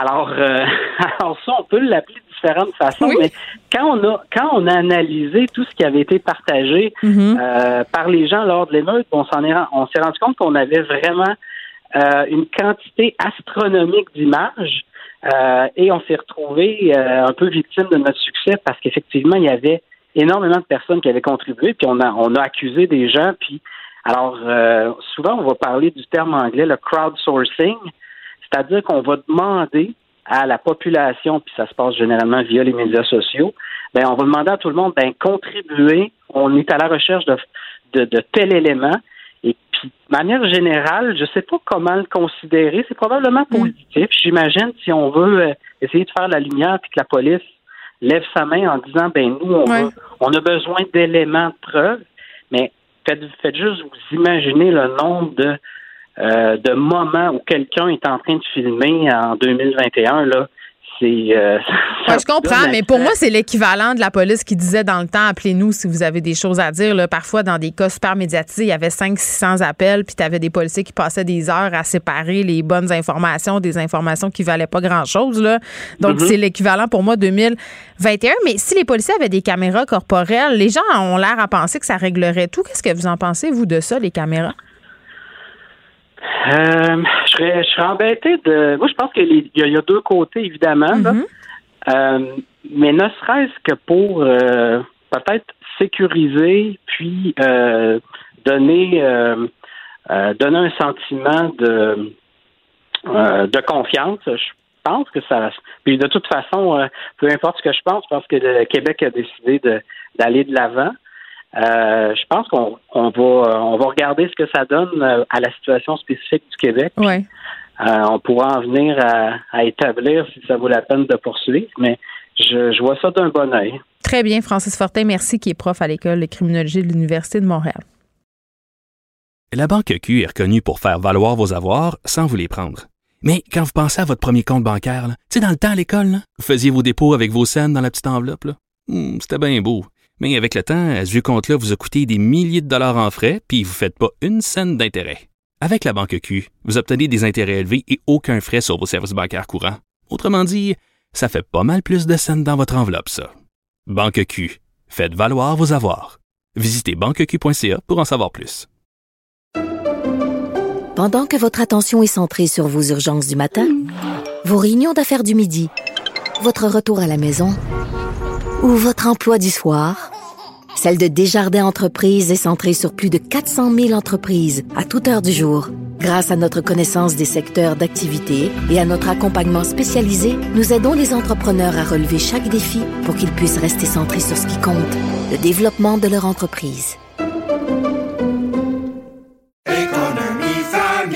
Ici Ricardo. Et Émilie, marchand d'IGA. On a envie de vous inspirer à bien manger. À moins de 5 la portion. Suffit de repérer les produits valeurs sûres et de les cuisiner avec une de nos recettes. Les valeurs sûres, c'est bien pensé, hein? Bien sûr! Détails sur IGA.net. Ne vous laissez pas berner par ces prises de position saisissantes. Geneviève Peterson est aussi une grande sensible. Vous écoutez Geneviève Peterson. Cube Radio. Cube Radio. En direct à LCN. Alors, on rejoint Geneviève Patterson dans les studios de Cube Radio. Bonjour, Geneviève. Salut, Sylvain. Alors, évidemment, Polytechnique a marqué toute une génération. Euh, J'ai euh, moi-même vécu le moment euh, comme journaliste euh, et c'est toujours, ça a été un des moments poignants, évidemment, de, de la carrière probablement de toute ma génération à moi. Là. Un des événements marquants, euh, évidemment, Polytechnique, 14 femmes abattues euh, à l'école Polytechnique. Ça fait 32 ans. Mm. On en parle encore. Il y a encore cette émotion-là. Euh, tu as fait ta chronique là-dessus ce matin. Ben, euh, je- tu parles des femmes qui ont été assassinées. Il faut pas oublier les femmes qui ont été blessées aussi, évidemment, là, dans la foulée euh, Ouais, des commémorations, le 13. souvent. Oui, c'est ça. Puis les familles aussi des femmes qui ont été assassinées sont des victimes, à mon sens, collatérales euh, de cette tuerie anti-féministe. Puis bon, tu parlais, toi, Sylvain, tu l'as vécu comme journaliste. Là, je veux pas révéler ton âge, mais moi, quand Polytechnique c'est arrivé, j'avais 7 ans. Donc, j'ai des souvenirs assez, assez flous de, de cette affaire-là. Je me rappelle de mes parents qui regardaient la télévision, de ma mère qui était un peu consternée. Je me rappelle surtout la façon dont on a parlé de Polytechnique après. Tu sais, quand j'étais adolescente, quand on faisait des commémorations, ça a été très long avant qu'on parle euh, d'un geste anti-féministe. Euh, ce qui ressortait au début, puis ce qui était frappant, c'est un, le tabou. Euh, tu avais l'école polytechnique là, qui voulait pas réveiller la douleur. Euh, ça a été un incident, évidemment, qui était éminemment, c'était d'une violence sans nom. Donc, ça a défrayé la manchette pendant des mois. Donc, à un moment donné, je pense qu'il y avait une espèce de de- de- d'espèce de sentiment d'avoir une, une pudeur. tu sais. Donc ça, je pense qu'il y avait beaucoup de victimes aussi, de familles de victimes qui disaient, ben non, il faut en parler, il faut pas oublier ces femmes-là parce que je sais pas si tu as remarqué, moi, à chaque année, j'essaie de trouver une façon d'en parler de Polytechnique parce que euh, ma fille ne sait pas c'est quoi. Je me suis rendu compte de ça tantôt. J'ai dit, c'est terrible, faut pas oublier ce qui s'est passé. Elle a 15 ans euh, et tantôt, je l'ai texté parce que je savais qu'on allait en parler ensemble. J'ai dit, mais toi, euh, est-ce que tu le sais, c'est quoi Polytechnique? Puis elle me répond du non. Puis j'avais vraiment l'impression euh, qu'on en avait parlé ensemble. Donc non, il faut pas les oublier. Puis on connaît tous le nom du tueur, mais on est très peu. Puis moi, je pourrais pas euh, les nommer de mémoire. euh, les victimes de cette tuerie-là, il faut pas, faut pas les oublier. Donc ça, maintenant que c'est dit, comment on en parle aujourd'hui? Puis tu sais, euh, c'est seulement en 2019, Sylvain, que Montréal a changé, euh, si on veut, euh, la plaque commémorative concernant Polytechnique en, avouant finalement que c'était un attentat anti-féministe parce que longtemps, on a essayé d'expliquer par toutes sortes de raisons hein, ce qui avait poussé Marc Lépine à poser ce geste-là. Euh, des gens même qui, pas essayaient de l'excuser, mais essayaient de comprendre. Tu parlaient de la crise de la masculinité, disaient, bon, il y avait des problèmes, il n'avait pas été accepté, euh, comme si ça justifiait quoi que ce soit, alors que c'était tout simplement un geste antiféministe. D'ailleurs, c'était marqué euh, dans sa lettre euh, de suicide, dans son manifeste, si tu veux, antiféministe. Il avait une liste euh, aussi avec le nom de femmes, puis il y a très peu de journalistes qui en ont parlé à l'époque. Je pense que l'une des premières, ça a été Francine Pelletier. Puis je sais pas, moi, je trouvais que cette année, ça revêtait peut-être une signification particulière polytechnique à cause des 18 féminicides qu'on a connus aussi. Oui, c'est une année euh, noire en ce qui concerne évidemment Ouais. les féminicides. C'est dans ce contexte-là que ça se produit également cette année. Il y a un devoir de mémoire, mais un devoir où on le voit, euh, il y a toujours euh, une, euh, pour les femmes un sérieux problème de sécurité. Ben, ben, c'est ça. là. Il y a Tu dis un devoir de mémoire. Le fait qu'on ait eu autant de féminicides depuis des années, que cette année, on en soit rendu à, à 18, c'est dire que l'antiféminisme, il est encore là. Tu quand il y a eu cet attentat au camion bélier à Toronto, c'était aussi un geste antiféministe. Il y a encore des hommes aujourd'hui, surtout en ligne, euh, qui parlent contre les féministes, qui menacent les femmes, qui ont un discours très violent. Je faisais référence au camion bélier. Je pense que c'est la première fois où on a entendu peut-être dans les médias de masse euh, l'appellation incel, c'est-à-dire des hommes qui en veulent aux femmes de ne pas vouloir coucher avec eux et qui commettent et qui prônent la violence envers les femmes à cause de tout ça. Donc, il y a encore tout un discours euh, de violence envers les femmes, une misogynie qui est là et qui amène des hommes à commettre des meurtres de femmes. Donc, voilà, c'est une journée qui est, qui est particulière. C'est important de ne pas les oublier. Puis on est dans toute une discussion aussi euh, sur le contrôle des armes à feu au Canada. Là. On va savoir comment Ouais. Justin Trudeau va être reçu sur les lieux des commémorations. là. Il y avait des victimes qui, par le passé, n'étaient pas chaudes chaudes à l'idée de le voir là. Donc, c'est définitivement une journée très, très émotive. Oui, on nous dit effectivement, ça a été confirmé qu'il serait là. Oui. Merci Geneviève. La Banque Q est reconnue pour faire valoir vos avoirs sans vous les prendre. Mais quand vous pensez à votre premier compte bancaire, tu sais, dans le temps à l'école, vous faisiez vos dépôts avec vos scènes dans la petite enveloppe. là. Hmm, C'était bien beau. Mais avec le temps, ce vieux compte-là vous a coûté des milliers de dollars en frais, puis vous ne faites pas une scène d'intérêt. Avec la Banque Q, vous obtenez des intérêts élevés et aucun frais sur vos services bancaires courants. Autrement dit, ça fait pas mal plus de scènes dans votre enveloppe, ça. Banque Q. Faites valoir vos avoirs. Visitez banqueq.ca pour en savoir plus. Pendant que votre attention est centrée sur vos urgences du matin, vos réunions d'affaires du midi, votre retour à la maison ou votre emploi du soir, celle de Desjardins Entreprises est centrée sur plus de 400 000 entreprises à toute heure du jour. Grâce à notre connaissance des secteurs d'activité et à notre accompagnement spécialisé, nous aidons les entrepreneurs à relever chaque défi pour qu'ils puissent rester centrés sur ce qui compte, le développement de leur entreprise. Ici Ricardo. Et Émilie, marchand d'IGA. On a envie de vous inspirer à bien manger. À moins de 5 la portion. Suffit de repérer les produits valeurs sûres et de les cuisiner avec une de nos recettes. Les valeurs sûres, c'est bien pensé, hein? Bien sûr! Détails sur IGA.net. Geneviève Peterson. Elle est aussi passionnée quand elle parle de religion que de littérature. Elle saisit tous les enjeux et en parle ouvertement. Vous écoutez Geneviève Peterson. Cube Radio. Les rencontres de l'heure. Elsie Lefebvre et Marc-André Leclerc. La rencontre, Lefebvre, Leclerc. Elsie Marc-André, bon lundi, slotcheux, venteux, tempêteux. Ah, ouais, bon. non, mais bon, trêve de, de, plaisanterie. Là, je pense que, oh, en tout cas, de mon bar, je m'attendais à une plus grosse tempête. J'ai quand même pelleté ce matin. La neige euh, était très, très lourde. Mais bon, euh, on s'est tous rendus à bon port et on est là aujourd'hui. Euh, Elsie, on commence par parler du congrès d'orientation du PQ. Tu parles même d'harmonie. D'harmonie, ben oui, tu sais, donc c'est sûr que les nouvelles sont pas toujours bonnes au Parti québécois dans mm. les derniers temps, mais bon, une bonne nouvelle euh, pour le congrès du Parti québécois. Euh, tu sais, on le sait, là, par le passé, le Parti québécois nous avait habitués à des chicanes par moment et tout ça. Et euh, malgré la situation, euh, disons, ben, tu sais, le Parti québécois est à égalité avec Québec solidaire et euh, grosso modo avec le Parti libéral euh, dans, l'opposition, ben, les péquistes se sont entendus. Je pense que euh, le leadership de Paul Saint-Pierre Plamondon reste solide malgré tout. Donc, un congrès pour eux qui visait, ben, c'était la première fois que Paul Saint-Pierre Plamondon rencontrait des militants depuis son élection, donc en personne. Et donc, lui a fait son discours. Et puis, ce qu'on voit, ben, c'est ça, c'est que le Parti québécois se ressemble sur la question de l'indépendance du Québec. Donc, euh, ça reste parce que dans certaines années au Parti québécois, on avait mis cette question-là, non pas de côté, mais disons que c'est pas l'enjeu qu'on parlait le plus. Donc, euh, l'indépendance du Québec demeure au cœur du programme. Donc, c'est comme ça qu'on va vouloir se démarquer euh, des autres. Puis, un programme plus pragmatique, donc plus pragmatique en environnement, ramener les CPE. Il y a Pauline Marois qui est venue faire un discours pour parler justement des CPE, de la contribution, de l'importance que ça a eu au Québec, parce que rappelons-nous que ça a quand même euh, augmenté de beaucoup le taux d'emploi des femmes euh, euh, au Québec. donc, des candidats vedettes aussi, malgré tout, le, le Parti québécois a réussi à attirer le Pierre Nantel dans Marie-Victorin, notre ancien collègue ici, à Cube, Stéphane Enfield et Alex Deschaines aux îles de la Madeleine, Gaspésie. Donc, bref, qu'est-ce que ça va donner dans un an? bon, je pense que la CAQ cartonne cartonne et donc la CAQ euh, risque de ratisser très large. Qu'est-ce qui va rester pour le Parti québécois? C'est sûr que c'est pas évident.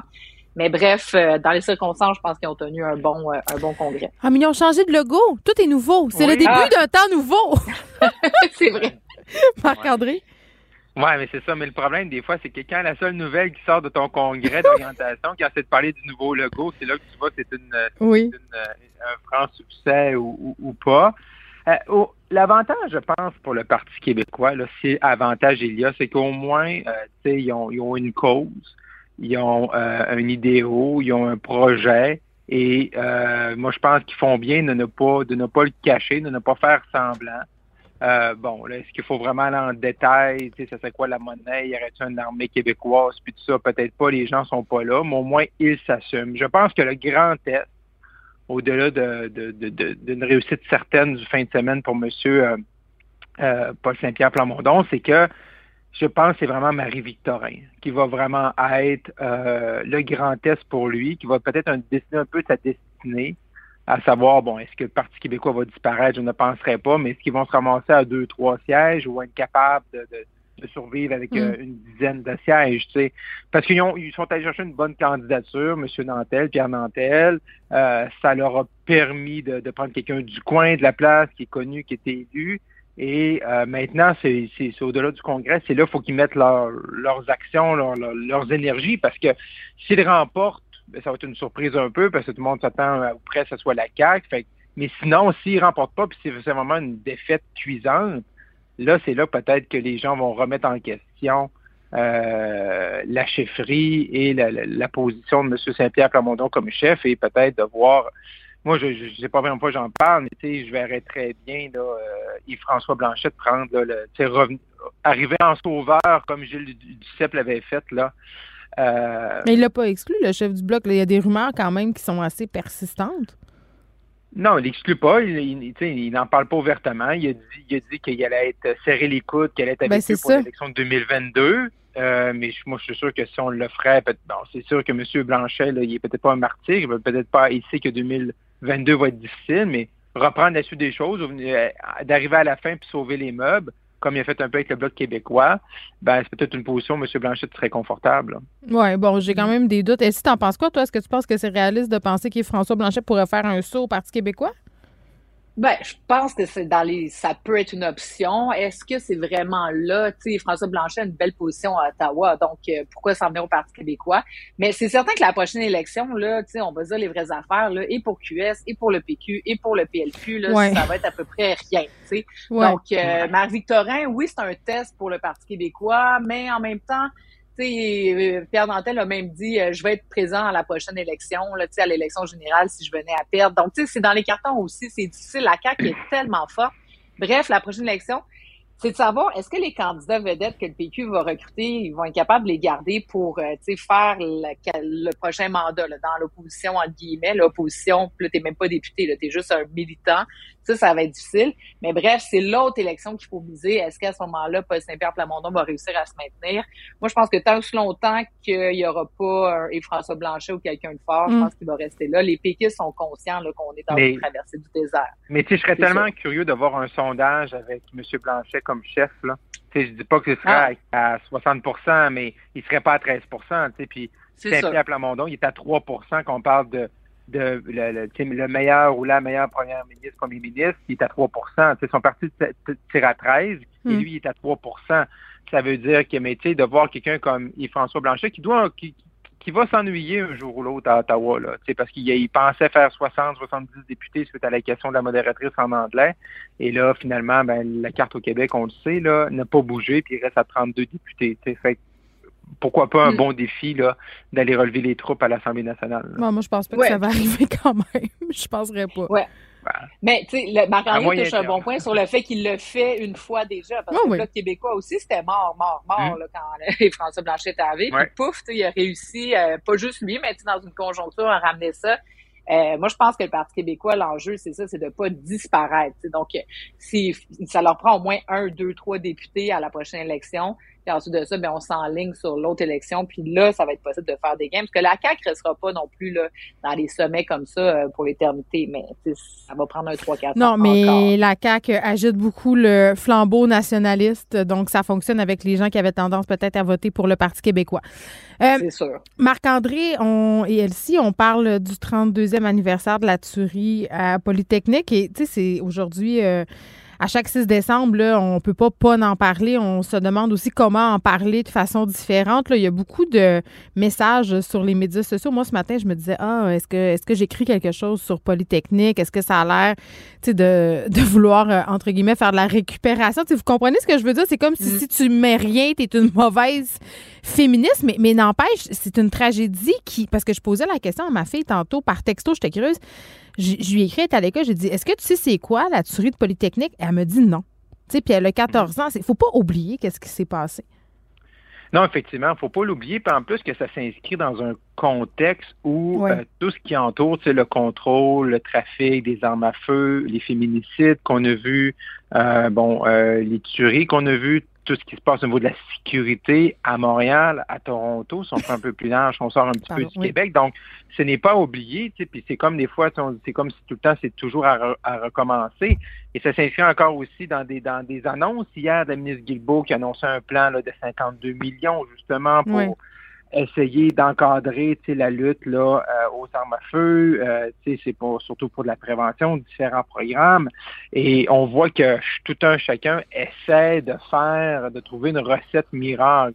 Mais sauf que ce qui nous manque depuis euh, un mois, depuis la fin de la campagne municipale où on a vu euh, les tragédies à Montréal, par exemple, c'est il euh, n'y a pas de plan, on voit pas que les trois paliers de gouvernement travaillent ensemble. c'est comme si tout le temps, tout un chacun sait que c'est important, mais c'est comme il n'y a pas de recette miracle, mais on sent qu'il n'y a pas personne quand même qui essaie de faire euh, l'essai de travailler ensemble là-dessus. Ça me fait un peu penser à un autre ordre d'idée, un peu la, la pénurie de la main-d'œuvre. Tout le monde en parle, tout le monde sait que c'est problématique, mais quand on regarde ce que les, nos politiciens, nos décideurs font, mais ben, travaillent personne ne travaille vraiment dans le même sens. Fait que là, c'est un peu, c'est un peu la même chose avec la lutte aux armes à feu. Tout le monde sait que c'est important. Des journées comme aujourd'hui où on se rappelle euh, ces 14 victimes-là de la tuerie de Polytechnique, ça nous met encore, ça nous rappelle encore plus OK, les effets de ça, puis comment il faut agir. Mais je pense qu'on va être obligé de sentir de nos décideurs prochainement a vraiment des actions concrètes et au-delà des mots. Et ça, c'est, c'est, c'est, M. Trudeau est excellent là-dedans. Les mots, les mots, les mots, mais les actions. Et ça, c'est un peu, c'est un peu triste que même après 32 ans plus tard, même s'il y a des événements qui sont arrivés dans notre cours il y a dernier, euh, très, très dernièrement, mm-hmm. ben, on sent pas que cette volonté-là, cette volonté-là de changement est, très présente. Mais c'est fou quand même. Hein. Euh, je, regardais tantôt une coupe d'affaires euh, sur Polytechnique. C'est seulement en 2019 que la Ville de Montréal a reconnu le caractère antiféministe de l'événement. C'est surprenant, effectivement. Puis euh, c'est un événement, comme tu disais au départ, qu'on doit se souvenir. Puis euh, je pense effectivement, euh, ben, peut-être notre génération, on a ce, devoir-là de, de, rappeler le souvenir parce que, effectivement, c'était l'émancipation des femmes ultimement qui était, qu'on voulait qui était anéantir. Mm-hmm. Ben oui, c'est ça. Puis, tu sais, je regardais en fin de semaine, vous avez sûrement vu là, le, le, le le, voyons, le congressman américain, là, avec ses armes à feu autour du sapin avec sa famille, là, chacun ont comme leur mitraillette dans les mains. Puis là, tu te dis, mais mon Dieu, ça, c'est des élus aux États-Unis. Puis on sait à quel point le pouvoir euh, des lobbies des armes à feu aux États-Unis est fort. Là, je veux pas faire un parallèle direct, mais tu sais, ce qu'on voit aussi sur euh, les, euh, les visées anti-avortement aux États-Unis, dans le sud des États-Unis, c'est rendu que c'est présent et ça s'est concrétisé. Donc, des groupes extrémistes un peu qui prônent des politiques mm-hmm. comme celle-là, donc sur les armes à feu, sur l'avortement, puis il n'y a pas si longtemps, on disait, ben non, ça se peut pas, puis non. Puis au Canada, on a, on a ces mêmes groupes-là, et, et, à la fois pour l'avortement, puis à la fois sur les armes à feu. Puis moi, je pense qu'il faut vraiment se tenir debout et plus que jamais insister pour qu'on puisse avoir des lois fortes. Puis Marc-André a raison de dire que Justin Trudeau a fait des beaux discours là-dessus, puis après ça, a envoyé le singe dans les municipalités puis dans les provinces pour dire, ben faites, euh, euh, les règlements que vous voulez, mais il n'a pas pris ses responsabilités. Et là, euh, puis j'écoutais les représentants de police se souvient. Puis là, ils souhaitent des actions concrètes puis ne pas attendre trop tard quand, parce qu'on est quand même dans un gouvernement minoritaire. Donc moi, je pense qu'il faut mettre la pression sur Justin Trudeau qui agisse concrètement parce que c'est vraiment un champ de juridiction fédérale euh, ultimement pour le contrôle des armes à feu. Marc-André? Oui, puis là, il y a un autre, il y a un autre phénomène hein, qu'on se rend compte, on, on pouvait dire ça dans la presse, c'est qu'il y a des gens, entre autres, et là, les exemples venaient de, Montréal, où des gens, des citoyens normaux, pas des criminels, pas des, des, des gangs de rue qui se, commencent à s'armer, là parce qu'ils ont peur de leur pour leur sécurité là. Et là aussi, ça c'est un phénomène parce qu'à un moment donné, euh, le simple citoyen qui a peur de pour sa sécurité, s'il voit pas que les gens au de lui, hmm. les élus prennent des actions pour arrêter ça, ben là c'est les gens qui vont se protéger eux-mêmes. Attends, mais je l'ai lu cet article-là, Marc-André, puis j'ai quand même des bémols, honnêtement. Là. Premièrement, c'est pas ben un très, très grand échantillonnage. Deuxièmement, il y a une personne là-dedans qui pour aller à la chasse sais, c'est comme, faut pas non plus capoter, là. Je, le disais, puis j'étais comme, voyons, euh, on est quand même pas. non, non, non, Geneviève, t'as raison, tu vois mon ton, là. Je pas, oui, oui, non, mais il faut, faut ramener ça parce que je voyais le titre un matin, puis je suis sûr qu'il y a bien des gens qui ont vu le titre, des Montréalais Sam, puis qui n'ont pas lu le texte, puis, tu sais, pour vrai, il faut se calmer, là. Mais si, non, non, effectivement, tu, vois, là, je suis pas trop énervé ce matin, là, mais je veux dire, c'est, je veux dire qu'il y a quand même des gens, moi, ça m'a quand même, en lisant cet article-là, m'a poussé à la réflexion, il y a quand même des gens non, oui, qui sont assez euh, apeurés qui vont aller là. C'est ça. Et parce qu'ils voient que leurs élus ne sont pas en action ou dans une recherche de résultats concrets. Et ça, il faut faire attention à ça, parce qu'il ne faut pas donner non plus le, Far West, là, puis se faire notre propre justice. Non, puis qu'on voit aussi que quand on a des armes à feu dans une maison, il y a plus de chances pour qu'il y ait des incidents par arme à feu. Tu sais, je veux dire, parfois, ça peut servir contre les personnes aussi. Là, donc, Évidemment, c'est quand même euh, très, très préoccupant qu'il y ait des citoyens qui aient assez peur et qui pensent à s'acheter des armes. Euh, terminons sur la question du français. Il nous reste un petit deux minutes. Là. Les PDG euh, qui peut-être tirent des leçons de ce qui s'est passé avec le PDG Rousseau et qui se mettent au cours de français ici. Ben oui, on a hâte de voir ça. Donc, ben regarde, on peut juste se féliciter de ça. Si M. Rousseau aura eu il servi d'exemple. oui. Ben, c'est ça. Donc, euh, thank you, uh, Mr. Russo, for that. Puis, euh, ben, j'ai hâte de voir les résultats parce que, tu sais, c'est une chose de dire, ah, tu sais, je regardais justement la vice-présidente hockey du mm. Canadien. Ah oui, je vais essayer d'apprendre. Mais, tu sais, est-ce que la volonté sera réelle? La, la gouverneure générale du Canada dit la même chose. Ah, je vais essayer d'apprendre. Tu sais, le français, ça s'apprend. Euh, je pense qu'avec beaucoup de volonté, c'est possible de l'apprendre. Mais Marc-André, Euh, tu le sais, toi, t'en là, été témoin avec des chefs conservateurs, des gens très Ouais. anglophones là, qui l'ont appris, pareil. Oui. Ben, qu'ils l'ont appris, ça se fait. C'est ça, ça- c'est ça le chose, ça se fait, mais euh, ça se fait, là, mais c'est pas une heure par mois, là. C'est moi, là, avec. Andrew c'était deux à trois fois par semaine, un avant-midi, là. Tu sais, puis on a vu des progrès, puis même là, après un an et demi, deux ans, il y avait des... C'était pas encore comme moi je l'aurais souhaité, par exemple. Il y avait Mhm. encore des défis dans, quand t'es rendu dans des débats. Fait que, tu sais, c'est ces Ah gens-là qui m'ont dit on va l'apprendre, là. Moi, je veux voir leur horaire. Attends, moi je veux voir, tu veux voir leur horaire, mais moi je veux voir leur oral. On va leur faire faire un exposé Oui, oui. oral à la fin du cours, euh, voir où ils sont rendus. Merci à vous deux, on se retrouve demain. Bye bye. Au revoir. Vous écoutez Geneviève Peterson. Cube Radio. Et on retrouve Sylvain Dancause, blogueur au Journal de Montréal et enseignant de maths et de sciences au secondaire. Salut Sylvain.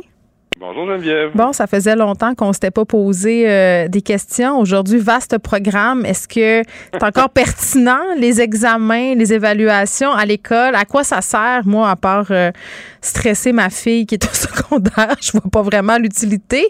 Mais bon, euh, moi, j'aimais ça étudier pour les examens, mais j'étais vraiment nerd au secondaire. C'était terrible. Je prenais de la drogue, mais j'étais nerd. Ils m'entendent pas, là, tes étudiants, là, hein? OK. non, non, nous autres, on est en congé aujourd'hui. Oui, c'est vrai, OK. tempête. Oui, bon, c'est la seule commission scolaire euh, à Montréal euh, qui nous a pas donné congé, mais c'est parce qu'on a tellement ri d'eux l'année passée quand ils nous ont tous coupé ça pour un centimètre que cette année, ils prennent pas de chance. ouais, fait que là, moi, c'est ça. Je passe une journée avec les enfants, euh, puis ma blonde euh, à la maison. euh. c'est le, le beau congé. Ça nous rappelle nos souvenirs quand on était jeunes, là, tu sais, puis qu'on Les journées tempêtes? Il y avait une grosse tempête, puis on n'allait pas à l'école, puis on était contents. là. Moi, les trois chez nous, étaient bien heureux ce matin. là. Moi, je jouais à Zelda. OK. Examen. euh, toi, est-ce que tu es un prof euh, qui est, si on veut, euh, un ayatollah de l'examen? Là, Tu sais, nous, on séparait les profs en deux catégories. Là, ceux qui étaient tough à l'examen, puis ceux avec qui c'était pas mal une passe gratuite. Là. Ouais, ben je pense que quand t'es évalué, faut faut que tu sois entre les deux dans le OK. sens où faut que tu sois faut que tu sois cohérent dans, dans ce que tu vas demander, faut que tu sois rigoureux, tu sais, euh, faut pas tomber dans les extrêmes là, tu sais, l'élitisme à outrance ou le nivellement par le bas. On dirait toujours que le discours est polarisé là. C'est vrai. Euh, puis, mais bon, quand tu évalues, euh, on est souvent dans la fonction de, de certifier des acquis, je te dirais. Euh, c'est souvent ça qu'on entend. Là. Est-ce que je vais, je vais passer mon cours? Est-ce que je vais faire des cours d'été? Est-ce que je vais obtenir mon DAS? Est-ce que mes notes sont suffisantes pour rentrer dans un programme contingenté? Puis on oublie souvent la fonction la plus importante de l'évaluation, c'est soutenir les apprentissages. Hum, Fait que le fait de recevoir une note ou le fait de, faire un examen, euh, on, bon, on pourrait parler d'examen sommatif ou for- formatif, là, mais je rentrerai pas dans ces détails-là. Mais quand tu dis à l'élève, exemple, ben, tu as eu euh, 64% ben, il faut que tu ailles au-delà de ça. Il faut que tu euh, donnes une rétro, euh, rétroaction efficace, une rétroaction de qualité à ton élève pour qu'il apprenne quelque chose. Parce que le but d'évaluer, le premier but, je te dirais, c'est de soutenir les apprentissages. OK, fait qu'une note sans commentaire, à part on a 98% puis ça sert pas à grand-chose. Exact. Ben, à moins que ce soit un examen de fin d'année puis que tu ne revois pas tes élèves. Exemple, un examen de, de juin, on va dire les bons vieux examens Là, de tu t'en débarrasses. Euh, bon, là, euh, je veux dire, c'est, fini, il n'y a plus rien à faire. Ouais. C'est plus en apprentissage, là, c'est, ton année est finie. Euh, là, on, on pose un jugement à ce Mm. moment-là. Mais en cours d'année, non, tu sais, les élèves, souvent, se définissent beaucoup par la note, là, en haut de 60 ou en bas de 60. Fait que si j'ai 55, je suis pas, j'ai rien compris. Ah, mais c'est drôle. Tu dis juste deux catégories parce que peut-être que ça a changé là, depuis mon temps. Sylvain, c'est une vieille chose maintenant, mais moi, c'était euh, ceux qui ont entre 80 et 90. Tu sais, euh, on répartissait quand même par dizaines là, euh, le club auquel tu appartenais. Moi, si j'avais en bas de 80, là, je, je, je me sentais mal. J'étais pas bien. Ouais, t'as raison, t'as raison. Parce que moi, dans ma tête, j'avais en arrière euh, pensé des élèves qui ont un, un peu de difficulté, Mais oui. qui vont avoisiner les, les 50, 60, 70. Mais t'as raison, ce clivage-là se fait aussi pour les, les élèves qui sont les plus forts, dans le sens où on va beaucoup se comparer. Puis, ah, moi, j'ai eu 92, Mm. la moyenne, c'est 85. Ah, j'ai eu 80, la moyenne, c'est 85. Là, je suis en bas de la moyenne de 5 mon Dieu. Ça, on voit beaucoup ça aussi dans les groupes. Je vais te donner un exemple, les groupes de pro- programme éducation internationale, Ah. des groupes où les élèves ont Ma été... fille, euh, tellement ça. Là. Ils sont drillés, là, puis c'est la grosse compétition. Est au programme international. Ouais, ben c'est souvent des élèves forts qui sont réunis ensemble. C'est ça. Euh, Puis là, ben, avec les moyennes de groupe, tu as souvent tendance à te comparer. Euh, puis c'est sûr que si tu arrives dans un groupe de, de PAI, puis la moyenne à l'examen de mathématiques, c'est 82% puis que toi, tu as eu 78 tu as tendance à avoir une peut-être une moins bonne estime de toi-même, puis de dire je suis ouais, je suis ordinaire comparativement aux autres, moi j'ai de la misère. Euh, mais là, tu sais, il faut relativiser tout ça, puis tu as eu 78. Des fois, moi j'ai les deux, j'ai des élèves du régulier puis des élèves du PAI depuis plusieurs années. Puis des fois, je disais à certains élèves de PAI qui ont, qui ont eu 75 puis qui sont quasiment tristes, puis c'est mon Dieu, c'est oui, oui, là, tu dis calme-toi, là, ça va bien aller plus tard ta vie. Hey, Sylvain, OK, là, j'ai une question pour toi. Là, t'ouvres grande euh, les portes du mystère enseignant. Là, euh, tu sais, quand on était plus jeune, on n'avait pas accès à ça. Tu sais, les profs avec qui c'est tout le temps trop dur, là. Tu sais, c'est les profs qui sont contents, là, de dire, là, moi, dans ma classe, la moyenne, c'est 65. Puis là, là, c'est impossible de passer leur cours. Puis si t'as 72 dans ce cours-là, là, t'es un génie, là. C'est quoi mm-hmm. l'affaire avec ce monde-là? J'ai tendance à croire. Euh, j'ai connu ça moi aussi comme élève, je te dirais. C'est décourageant. Euh, beaucoup au cégep, euh, moins au secondaire, mais beaucoup au cégep, là, euh, des, des profs qui étaient fiers de dire là, qu'il allait élaguer, là, puis mon Dieu, tu sais, c'est eux autres qui étaient là, là pour faire régner la, loi, mm. la loi et l'ordre dans le mm. programme de sciences naturelles. complexe de Napoléon, peut-être. Ouais, exact. Mais je te dirais que euh, personnellement, au secondaire, on voit plus beaucoup ce genre de pratique-là. Je pense que les mentalités ont, ont changé. Mm-hmm. Quand tu fais un, un examen, le but, c'est d'être cohérent c'est d'être rigoureux puis d'être transparent. Euh, normalement, des pièges, toi? Pardon? Est-ce que tu fais des questions pièges? Ben, de temps en temps, mais c'est sûr que, tu sais, le, le, faut toujours que tu te poses la question, là, pourquoi tu évalues? Qu'est-ce que tu veux mesurer? Le piège, souvent, bon, euh, si tu veux faire apprendre aux élèves comment contourner un piège dans un examen, ça peut être intéressant. Mais si tu évalues, exemple, les fractions, puis tu mets un piège, mais ben là, tu n'évalues plus les fractions. Tu évalues le piège que tu as, tendu aux élèves, puis sont plus capables de le voir. Mais nous, on avait des profs qui vérifiaient notre écoute. C'était des petites questions bonus à la fin. Si tu avais écouté, tu avais des points bonus. Ça, c'est une chose. Moi, je trouvais ça, je trouvais ça bien. Mais si on revient à, la pertinence des examens, moi, j'ai envie qu'on se parle de comparaison, là, parce que moi, j'avais des profs qui donnaient les notes à voix haute, puis qui nommaient les élèves qui avaient des mauvais résultats. Ouais, j'ai connu euh, il y a longtemps de cela des collègues qui, faisaient ça. Euh, mais là, on parle de, on parle d'il y a une vingtaine d'années au moins. Euh, c'est des pratiques, moi, que j'ai pu vues depuis ce temps-là. ça a l'air le fun. L'école s'est rendue. non, mais c'est parce que ben, un, je suis pas sûr que ça passerait en 2020, ce genre de, façon de faire là. Ben, il y a encore des profs d'éduc qui pèsent leurs élèves, juste à dire. Ouais, non, j'avais vu ça passer, là. Là, ça, on rentre dans un autre. Ben, on reste dans le même ben, C'est la même affaire, c'est vintage. mais non, mais c'est sûr que de, classer les élèves comme ça en ordre décroissant ou croissant, ça n'a pas de sens dans un milieu d'éducation, dans le sens où tu es là euh, pour travailler sur la persévérance, sur la motivation, sur l'estime de soi. Là, si tu fais ce genre de pratique-là, me semble pas. En tout cas, pour moi, ça rentre en contradiction avec ta mission comme enseignant et la mission de l'école. Ben, t'as bien raison.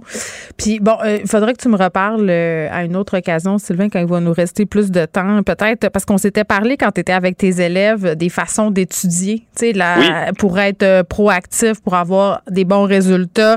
Est-ce que c'était pertinent d'apprendre par cœur, de comprendre la matière? Puis on sait que les élèves, pendant la COVID, ont été beaucoup laissés à eux-mêmes. Il y a des, il y a des élèves qui ont développé des méthodes d'études absolument fantastiques. moi, quand je regarde, par exemple, les post-it de ma fille, ses crayons soulignants, honnêtement, Sylvain, c'est quasiment de l'art contemporain. Ah, c'est bien ça. Ben, c'est bien, mais en même temps, attends, moi, je pense que ça cache aussi une très grande anxiété. Je pense que les élèves qui sont très, très organisés, ce sont souvent des élèves qui sont excessivement anxieux puis qu'ils ont, euh, comme ce que tu viens de dire, là, un peu cette idée de se comparer, de l'anxiété de performance.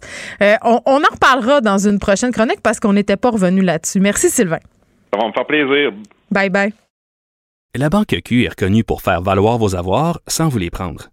Mais quand vous pensez à votre premier compte bancaire, tu sais, dans le temps à l'école, vous faisiez vos dépôts avec vos scènes dans la petite enveloppe. Hmm, c'était bien beau. Mais avec le temps, ce vieux compte-là vous a coûté des milliers de dollars en frais, puis vous ne faites pas une scène d'intérêt. Avec la banque Q, vous obtenez des intérêts élevés et aucun frais sur vos services bancaires courants. Autrement dit, ça fait pas mal plus de scènes dans votre enveloppe, ça. Banque Q, faites valoir vos avoirs. Visitez banqueq.ca pour en savoir plus. Pendant que votre attention est centrée sur cette voix qui vous parle ici, ou encore là, tout près ici, très loin là-bas, ou même très, très loin, Celle de Desjardins Entreprises est centrée sur plus de 400 000 entreprises partout autour de vous. Depuis plus de 120 ans, nos équipes dédiées accompagnent les entrepreneurs d'ici à chaque étape pour qu'ils puissent rester centrés sur ce qui compte, la croissance de leur entreprise.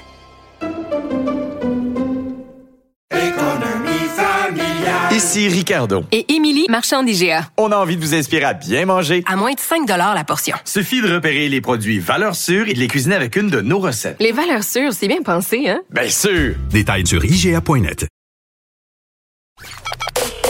Joignez-vous à la discussion. Appelez ou textez le 187 Cube Radio 1877 827 2346. Hello. Léa Strisky. Mais je veux que tu le saches que ça a un effet. Mathieu Cyr. Ouais, mais ça, c'est vos traditions, ça. La rencontre. Il y a de l'éducation à faire. Faut avouer que je suis pour la démarche. La rencontre Strisky-Cyr. Un cheval. Un cheval. And that's a horse. Un cheval. Bonjour. Hi. Bonjour. Hi. Bonjour. Léa et Mathieu. Bonjour Geneviève. On se parle évidemment euh, des cours de français pour des PDG unilingues. C'est comme si l'histoire euh, de Monsieur Rousseau avait fait des petits, Léa. Oui, je trouve ça très drôle. Je trouve ça très drôle que euh, des gens très très haut placés dans notre hiérarchie d'entreprise, des gens qui gagnent énormément d'argent, des gens qui sont unilingues anglophones et qui ont cette espèce de monopole et cette manière d'être cachés tout en haut de leur tour Mm. et de pas devoir apprendre le français. 14 ans, hein, Monsieur Rousseau à Montréal, sans avoir besoin de parler français, je le cite. Ben oui, puis tu sais, c'est- il y a cette espèce de balle entre les francophones et les anglophones euh, depuis très longtemps. Je veux dire, là, maintenant, ça fait des décennies que le français est vraiment la langue officielle de Montréal, que dans nos rues, c'est pas affiché partout en anglais comme ça l'était dans le temps. Mais tu sais, il reste des petits tours de passe-passe, puis on dirait que la langue des affaires, ça reste l'anglais. Puis, euh, ben c'est ça, tu peux être à la tête de des très grosses entreprises nationales ou même des entreprises québécoises. Euh, et pas parler un traître mot de français. Puis là, j'ai l'impression que ce malaise-là ne pourra plus perdurer. Euh, en tout cas, le cas Rousseau, euh, le patron d'Air Un Canada. école, c'est le cas de le Ben, dire. ça. Ben, il il s'est fait prendre les culottes baissées, puis c'est vrai que comme journaliste, tu peux arriver avec un micro dans à peu près n'importe quel scrum de presse Ouais. puis faire euh, poser une question en français à un chef d'entreprise en anglais, puis il tombe toujours dans ce piège-là. Mm. C'est Pierre-Olivier. Zappa euh, qui avait posé une question en français à M. Rousseau qui savait vraiment pas quoi répondre. Euh, puis on peut se poser la question pourquoi son équipe l'a ainsi envoyé dans la gueule du loup alors qu'il y a des études partout qui parlent du recul du français, alors qu'il y a plein de médias qui l'en parlent. Puis quand même, euh, il avait poussé l'insulte à l'injure, M. Rousseau, en disant que son agenda lui permettait pas de prendre des cours. Finalement, il a fait de la place hein, au bout d'un certain temps. C'est son horaire Ben- s'est libéré. C'est comme euh, la magie de son adjointe administrative. C'est peut-être un adjoint aussi, hein, je dis ça comme ça. Mais oui, puis euh, c'est en faisant cette pression-là que quelque part les cultures changent, parce que là, il y a plusieurs chefs d'entreprise qui sont en train de suivre le bal, tout simplement parce que j'imagine qu'ils veulent pas être salis comme M. Rousseau l'a été. Euh, puis que maintenant, c'est considéré comme quelque chose de grave, puis qui passe tout simplement plus. Il faut t'intéresses à la, à la culture ambiante du Québec, et donc ça passe par le français, tu sais. Donc, il y, a la, il y a la patronne de la Banque Laurentienne qui parle pas français, euh, il y a le patron de Couche-Tard qui parle pas français, SNC Lavalin euh, non plus, pas un C'est pas lui, euh, le PDG de SNC Lavalin, qui a justement annulé son discours devant, je sais plus trop qui, là, de- parce qu'il avait peur justement de subir le même sort que M. Rousseau. Ben exactement. Donc ça fait des antécédents ces moments-là, et donc euh, ben ils veulent pas subir ça. Donc tout d'un coup, ils, font il y a une petite case horaire qui est qui est réservée à apprendre tes couleurs en français puis tes animaux. Puis sincèrement, dans, une vie, dans une vie super occupée d'un chef en- d'entreprise là qui C'est presque terre, de la méditation. Ben, c'est bien. fun. Exactement. Ça te remet dans la dans la vraie vie. Donc moi je suis sûre que cette heure-là par semaine, ou je sais pas exactement c'est combien de temps, mais je suis sûre que c'est tout à fait louable. Donc Ben, tantôt, euh, euh, bravo. je, je parlais avec Marc-André Leclerc, euh, qui a coaché Andrew Shear, entre autres, euh, dans son apprentissage du français, puis il me disait justement, Léa, c'est pas une heure par semaine que ça prend, là. Ce sont, euh, lui, il faisait deux, trois avant-midi, là. Faut que tu fasses de l'immersion, faut que tu Ben oui, ben t'intéresses. Donc, euh, hein, euh, il va falloir savoir aussi si c'est l'heure de la bonne conscience ou si c'est réellement euh, des cours de français. Mathieu? Oui. T'es-tu encore, t'es Ben, là? moi, euh, oui. Comme, comme 95% des humoristes, euh, j'attends le gag de Sugar Sammy là-dessus. oui, hein? Je pense que ça devrait être très bientôt qu'on va voir ça. Mais c'est pas déjà fait, là, sur. euh, Attends, là, je regarde ça. Non, il n'est pas, pas, encore, il est pas encore fait sa sortie. C'est- c'est- vous avoir un peu de Québec bashing un peu partout à l'international, euh, surtout du côté des Ontariens, puis euh, tu sais comme quoi c'est ridicule de faire apprendre quelqu'un euh, euh, le français parce que de toute façon euh, le cash ça n'a pas de langue, fait que je m'attends. Mais non, ça attends, le cash, c'est une langue, c'est l'anglais, selon eux. c'est c'est plutôt Ben, ça, là. C'est c'est de plus en plus le chinois aussi. Euh, ça, a la, ça a la langue de, ça a la langue des acheteurs. Puis euh, je pense que le, le- le Québec, on est vraiment, euh, on fait, on, on se tient debout justement pour dire que on respecte plus notre culture que notre portefeuille sur ce côté-là. Fait que bravo pour cette initiative-là. Je trouve ça très cool. Hey, tu voulais qu'on fasse un retour. Là, on a parlé ensemble la semaine dernière de cette joueuse de tennis chinoise euh, qui avait mystérieusement euh, disparu. Euh, puis là, on Oui. se posait la question parce que l'association de tennis féminin a dit ben nous on n'ira pas en Chine et là d'autres fédérations sportives qui se posaient la question. On sait qu'il y a les euh, Jeux olympiques aussi qui doivent avoir lieu à Pékin. Là, tantôt, Washington qui a confirmé un, un boycott diplomatique des Jeux olympiques de Pékin. Un, Mathieu, c'est quoi un boycott diplomatique? là? Ben, en gros, c'est les représentants de la diplomatie américaine qui seront pas là. Fait que les, euh, les joueurs, les joueuses euh, de, de, de, de plusieurs sports, et les athlètes Ouais. peuvent y aller. En fait, ils vont y aller. Parce euh, qu'il faut pas les pénaliser, là. Ils s'entraînent. Oui, c'est ça. Et, et, euh, sinon, ben c'est ça. C'est en gros, c'est les, le diplomate américain qui sera pas là, euh, le, le, le, le président Joe Biden qui ira pas faire son tour, etc. Fait que c'est un petit peu ça qui va se passer au niveau de, du boycott diplomatique. Je pense pas que ça va changer grand-chose personnellement. Est-ce que tu me parles dans un tunnel? T'es-tu dans un tunnel en ce moment? Tu, tu sonnes comme Non, si tu me parlais. Tu sais, euh, tu sais, quand on était jeune puis on se faisait un téléphone avec une canisse là, pour parler avec le voisin, là, c'est un peu comme ça que tu sonnes en ce moment. Donc, je t'invite à t'approcher euh, d'une fenêtre ou d'ouvrir ta puce 5G. Là, je sais pas trop.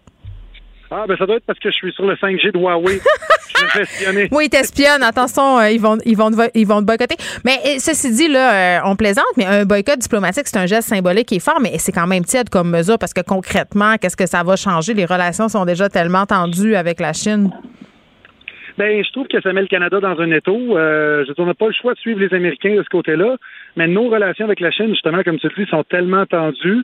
Puis, d'un autre côté, il y a tellement d'abus fait de la part du gouvernement chinois. ça, avec Ouais. la- Mais au Canada, euh, Mathieu, notre position est toujours un peu tiède. Rappelle-toi, euh, dans le cas du travail des Ouïghours, là, il y a une motion là, que les partis de l'opposition ont voulu passer au fédéral. Justin Trudeau, qui était même pas là ce jour-là, qui n'a pas voulu prendre part à tout ça. Euh, les deux Michaels aussi, ça a été géré de façon assez mollassonne par Justin Trudeau.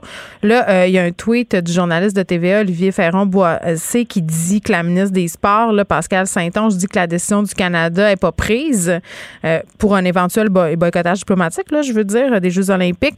Il faut avoir des discussions avec les alliés. Puis c'est tout le temps là-dessus qu'on revient. là. C'est que tu peux tenir tête à la Chine si t'es plusieurs. Oui, exactement. Ben, c'est un peu ça qui se passe justement avec la, la compagnie Huawei. Euh, je niaisais avec ça tantôt, mais ils se battent pour le 5G dans plusieurs pays. Ben, Puis ils sont déjà bien installés. là. Ils ont des antennes ici en quantité. Là. Oui, mais ils n'ont pas, ils ont pas le monopole de ça. Puis en gros, euh, en gros, c'est ça. T'as as, l'Angleterre qui, a- qui a banni euh, Huawei, t'as as la Suède qui est contre eux aussi, t'as as, l'Australie qui veut, euh, qui veut y aller contre eux. Fait que tu sais, plus ça va, plus leur pratique, euh, ça passe plus à l'international. Mais encore là, je veux dire, On la a Chine, les moyens de leur tenir elle- tête? On est dépendant du marché chinois pour tellement de choses. Ben, je pense qu'on est plus dépendant du marché américain. Fait que, tu sais, si on est du bord de la Chine, on se met les États-Unis à dos.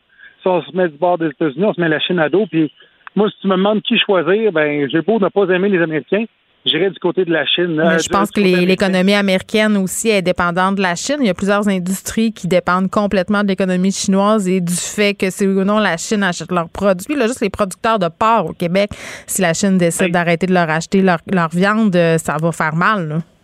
Oui, mais je me demande à quel point aussi le- le- les gens de la Chine, je me demande à quel point les Chinois en tant que tels sont pro-Chine dans la vraie vie. C'est là, ils disent euh, parce qu'ils n'ont pas le choix, puis parce que c'est le c'est le baillon total, puis c'est la dictature là-bas. Mais tu sais, euh, je veux dire, le citoyen chinois en tant que tel, il doit être écœuré de ce système-là, lui, avec. Là. Il voit ce qui se passe dans le monde. Tu sais, On Ouais. est En tout on, cas, on a le web, c'est fini le temps du, grand mur euh, de l'URSS. Oui, mais attends, il y a quand même de la censure euh, qui est faite par le gouvernement chinois au niveau de l'Internet en Chine. Mais moi, j'avais été vraiment complètement jeté à terre. On a fait une entrevue l'année passée euh, sur des ressortissants chinois qui se sentaient suivis, espionnés par Pékin, qui avaient eu la visite euh, de collaborateurs du régime, même à Montréal. Donc, la Chine qui a quand même euh, le brelon. Mathieu, Léa, je vous souhaite euh, une bonne fin de tempête, de pluie ou de gadou, c'est selon où vous vous trouvez au Québec. Absolument. À À demain. demain. bye bye. La Banque Q est reconnue pour faire valoir vos avoirs sans vous les prendre. Mais quand vous pensez à votre premier compte bancaire, tu sais, dans le temps à l'école, vous faisiez vos dépôts avec vos scènes dans la petite enveloppe. là. Hmm, C'était bien beau. Mais avec le temps, ce vieux compte-là vous a coûté des milliers de dollars en frais, puis vous ne faites pas une scène d'intérêt. Avec la Banque Q, vous obtenez des intérêts élevés et aucun frais sur vos services bancaires courants. Autrement dit, ça fait pas mal plus de scènes dans votre enveloppe, ça. Banque Q. Faites valoir vos avoirs. Visitez banqueq.ca pour en savoir plus. Pendant que votre attention est centrée sur vos urgences du matin, vos réunions d'affaires du midi, votre retour à la maison ou votre emploi du soir, celle de Desjardins Entreprises est centrée sur plus de 400 000 entreprises à toute heure du jour. Grâce à notre connaissance des secteurs d'activité et à notre accompagnement spécialisé, nous aidons les entrepreneurs à relever chaque défi pour qu'ils puissent rester centrés sur ce qui compte, le développement de leur entreprise. Ici Ricardo. Et Émilie, marchand d'IGA. On a envie de vous inspirer à bien manger. À moins de 5 la portion. Suffit de repérer les produits valeurs sûres et de les cuisiner avec une de nos recettes. Les valeurs sûres, c'est bien pensé, hein? Bien sûr! Détails sur IGA.net. Geneviève Peterson. Une animatrice pas comme les autres. Cube Radio. Culture et société.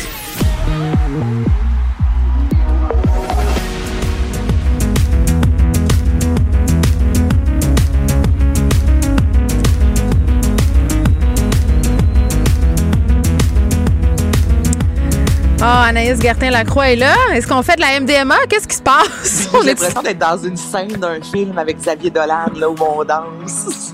J'ai l'impression d'être au stéréo dans les années 2000. Bon. Ah, dans le temps qu'on pouvait danser, Geneviève, allô? Ben moi, je suis encore fan de cette. J'écoute encore beaucoup Alaska and Winter pendant que je m'entraîne pour euh, les vrais saves. là. Mais tu me parles de la musique techno des clubs de Berlin euh, qui pourrait être reconnue comme patrimoine mondial, quand même, Hey, rien de moins. fou! Oui, absolument. Donc, euh, c'est Rave de Planète, Geneviève, qui est un, euh, un collectif, en fait, Mm. d'artistes DJ, tu sais, pour les gens qui, je sais pas, avez-vous depuis euh, plusieurs années, mais je disais, tout le monde sait que Berlin et l'électro, ça va ensemble. Au même titre que tu vas pas à Nashville euh, en espérant euh, ne pas entendre de country. Mais- mais- tu comprends, là, c'est ça. C'est un, un ne va pas sans l'autre. Quand on est allé euh, à la Berlinale pour Ben, présenter la, ben oui, la déesse des mouches à feu, ben là, tu sais, on se promène un peu en, en taxi dans Berlin, euh, puis là, on voit, il y a plusieurs euh, clubs euh, et tout ça, puis je suis allée faire un, un tour dans quelques-uns. Euh, C'était quelque chose. On je est ailleurs. dire ça comme ça. Ben, un, on, on est ailleurs parce qu'évidemment, on n'est pas chez nous, on est à Berlin, mais c'est une scène, euh, disons, particulière. C'est peut-être Ben, moi qui est tombé dans des drôles d'endroits, là, mais j'ai vu des choses que j'avais jamais vues avant. Mais il y a vraiment Achille, il dit plusieurs oui avec sa tête. ce- Oui, oui, mais il y a encore plusieurs usines, des bunkers qui ont littéralement été transformés, tu sais, en, en salles pour euh, justement aller triper, aller danser. Puis tu sais, la, la musique électro Geneviève est tellement importante que même avec la pandémie pour la, la vaccination, on a fait Ouais. trois jours de, de, de club où les, euh, les, les jeunes allaient danser et se faisaient vacciner en même temps. Tu sais, c'est pas toutes les villes, honnêtement, là où euh, on encourage à aller danser toute une nuit avec euh, en se faisant vacciner. Mais là-bas, Mm. justement, ça fait vraiment partie de la ville. Vas-y. Moi, ce qui m'avait jeté à terre, c'est que Berlin, c'est quand même, somme toute, euh, de l'extérieur, là, quand tu te promènes dans les rues, c'est assez tranquille. C'est Mais assez c'est une rangé. Berlin. Oui, mais, mais non, mais dehors, non, les Berlinois sont super à leur affaire. Quand tu rentres en dedans, c'est Sodome et Gomorre, mais dehors, tout se passe bien, là, la file, tout est clean, il n'y a pas de problème. Puis là, tu rentres, tu fais, hé, peu d'ail, peu d'ail, peu d'ail. Qu'est-ce qui s'est passé? Je sais les gens. C'est comme les gens qui suivent les règlements, qui font preuve de beaucoup de retenue, mais rendus euh, le Au soir venu moment- dans les clubs, euh, ça se fait aller. Ben c'est exactement ça que le collectif Rave de Planète parce que bon ils mettent de l'avant avec la pandémie. Justement il y a plusieurs clubs euh, qui ont fermé puis ils disent ailleurs dans le monde c'est normal que des clubs ferment. À Berlin ce n'est pas normal. Le, le, le, club Treasure qui existe depuis 1991 qui est un Geneviève des clubs électro les plus connus au monde tu comprends qui se Mm-hmm. trouve à Berlin. Donc là c'est ça eux sont sortis en disant notamment aussi avec l'embourgeoisement ces clubs là ça fait partie de l'esprit libre de l'esprit sauvage de l'esprit créatif. Il y a un côté justement tu sais, très artistique à tout ça. Donc en étant euh, en faisant partie de l'UNESCO, ben là ça fera en sorte qu'il pourrait y avoir des sous, tu comprends, du gouvernement. Ben moi, je leur souhaite. pourrait- C'est vrai que ça fait partie du patrimoine berlinois. Ben, c'est intimement lié à leur c'est histoire vrai. aussi. C'est Berlin qui était une ville séparée par un mur. Donc, ce, ce côté-là qui était plus festif, je veux dire, c'est intimement lié à leur identité. Là, moi, je trouve ça, ça marche. Tu sais, je veux dire, si Ben, la ça ville d'Arvida s'inscrit pour être au patrimoine mondial de l'UNESCO, pourquoi pas Berlin et ses clubs? Ben, pourquoi pas Berlin? Semble, entends ça. un autre Ben Clark. Écoute ça, ça t'as peut-être entendu ça à Berlin. Le silence, tu veux dire? Il y a un jeune qui est dans un gang, là, vous auriez beau euh, lui, lui parler des gangs et faire de la prévention. Lui- Je pense qu'on a. Hey, attends, c'est tellement drôle parce qu'on a Maria Mourani qui parle en arrière d'un beat très techno. On vient comme d'inventer de quoi. J'adore ça. Achille, arrête-nous ça, c'est terrible. Maria Mourani derrière un, un beat euh, techno, c'est fantastique.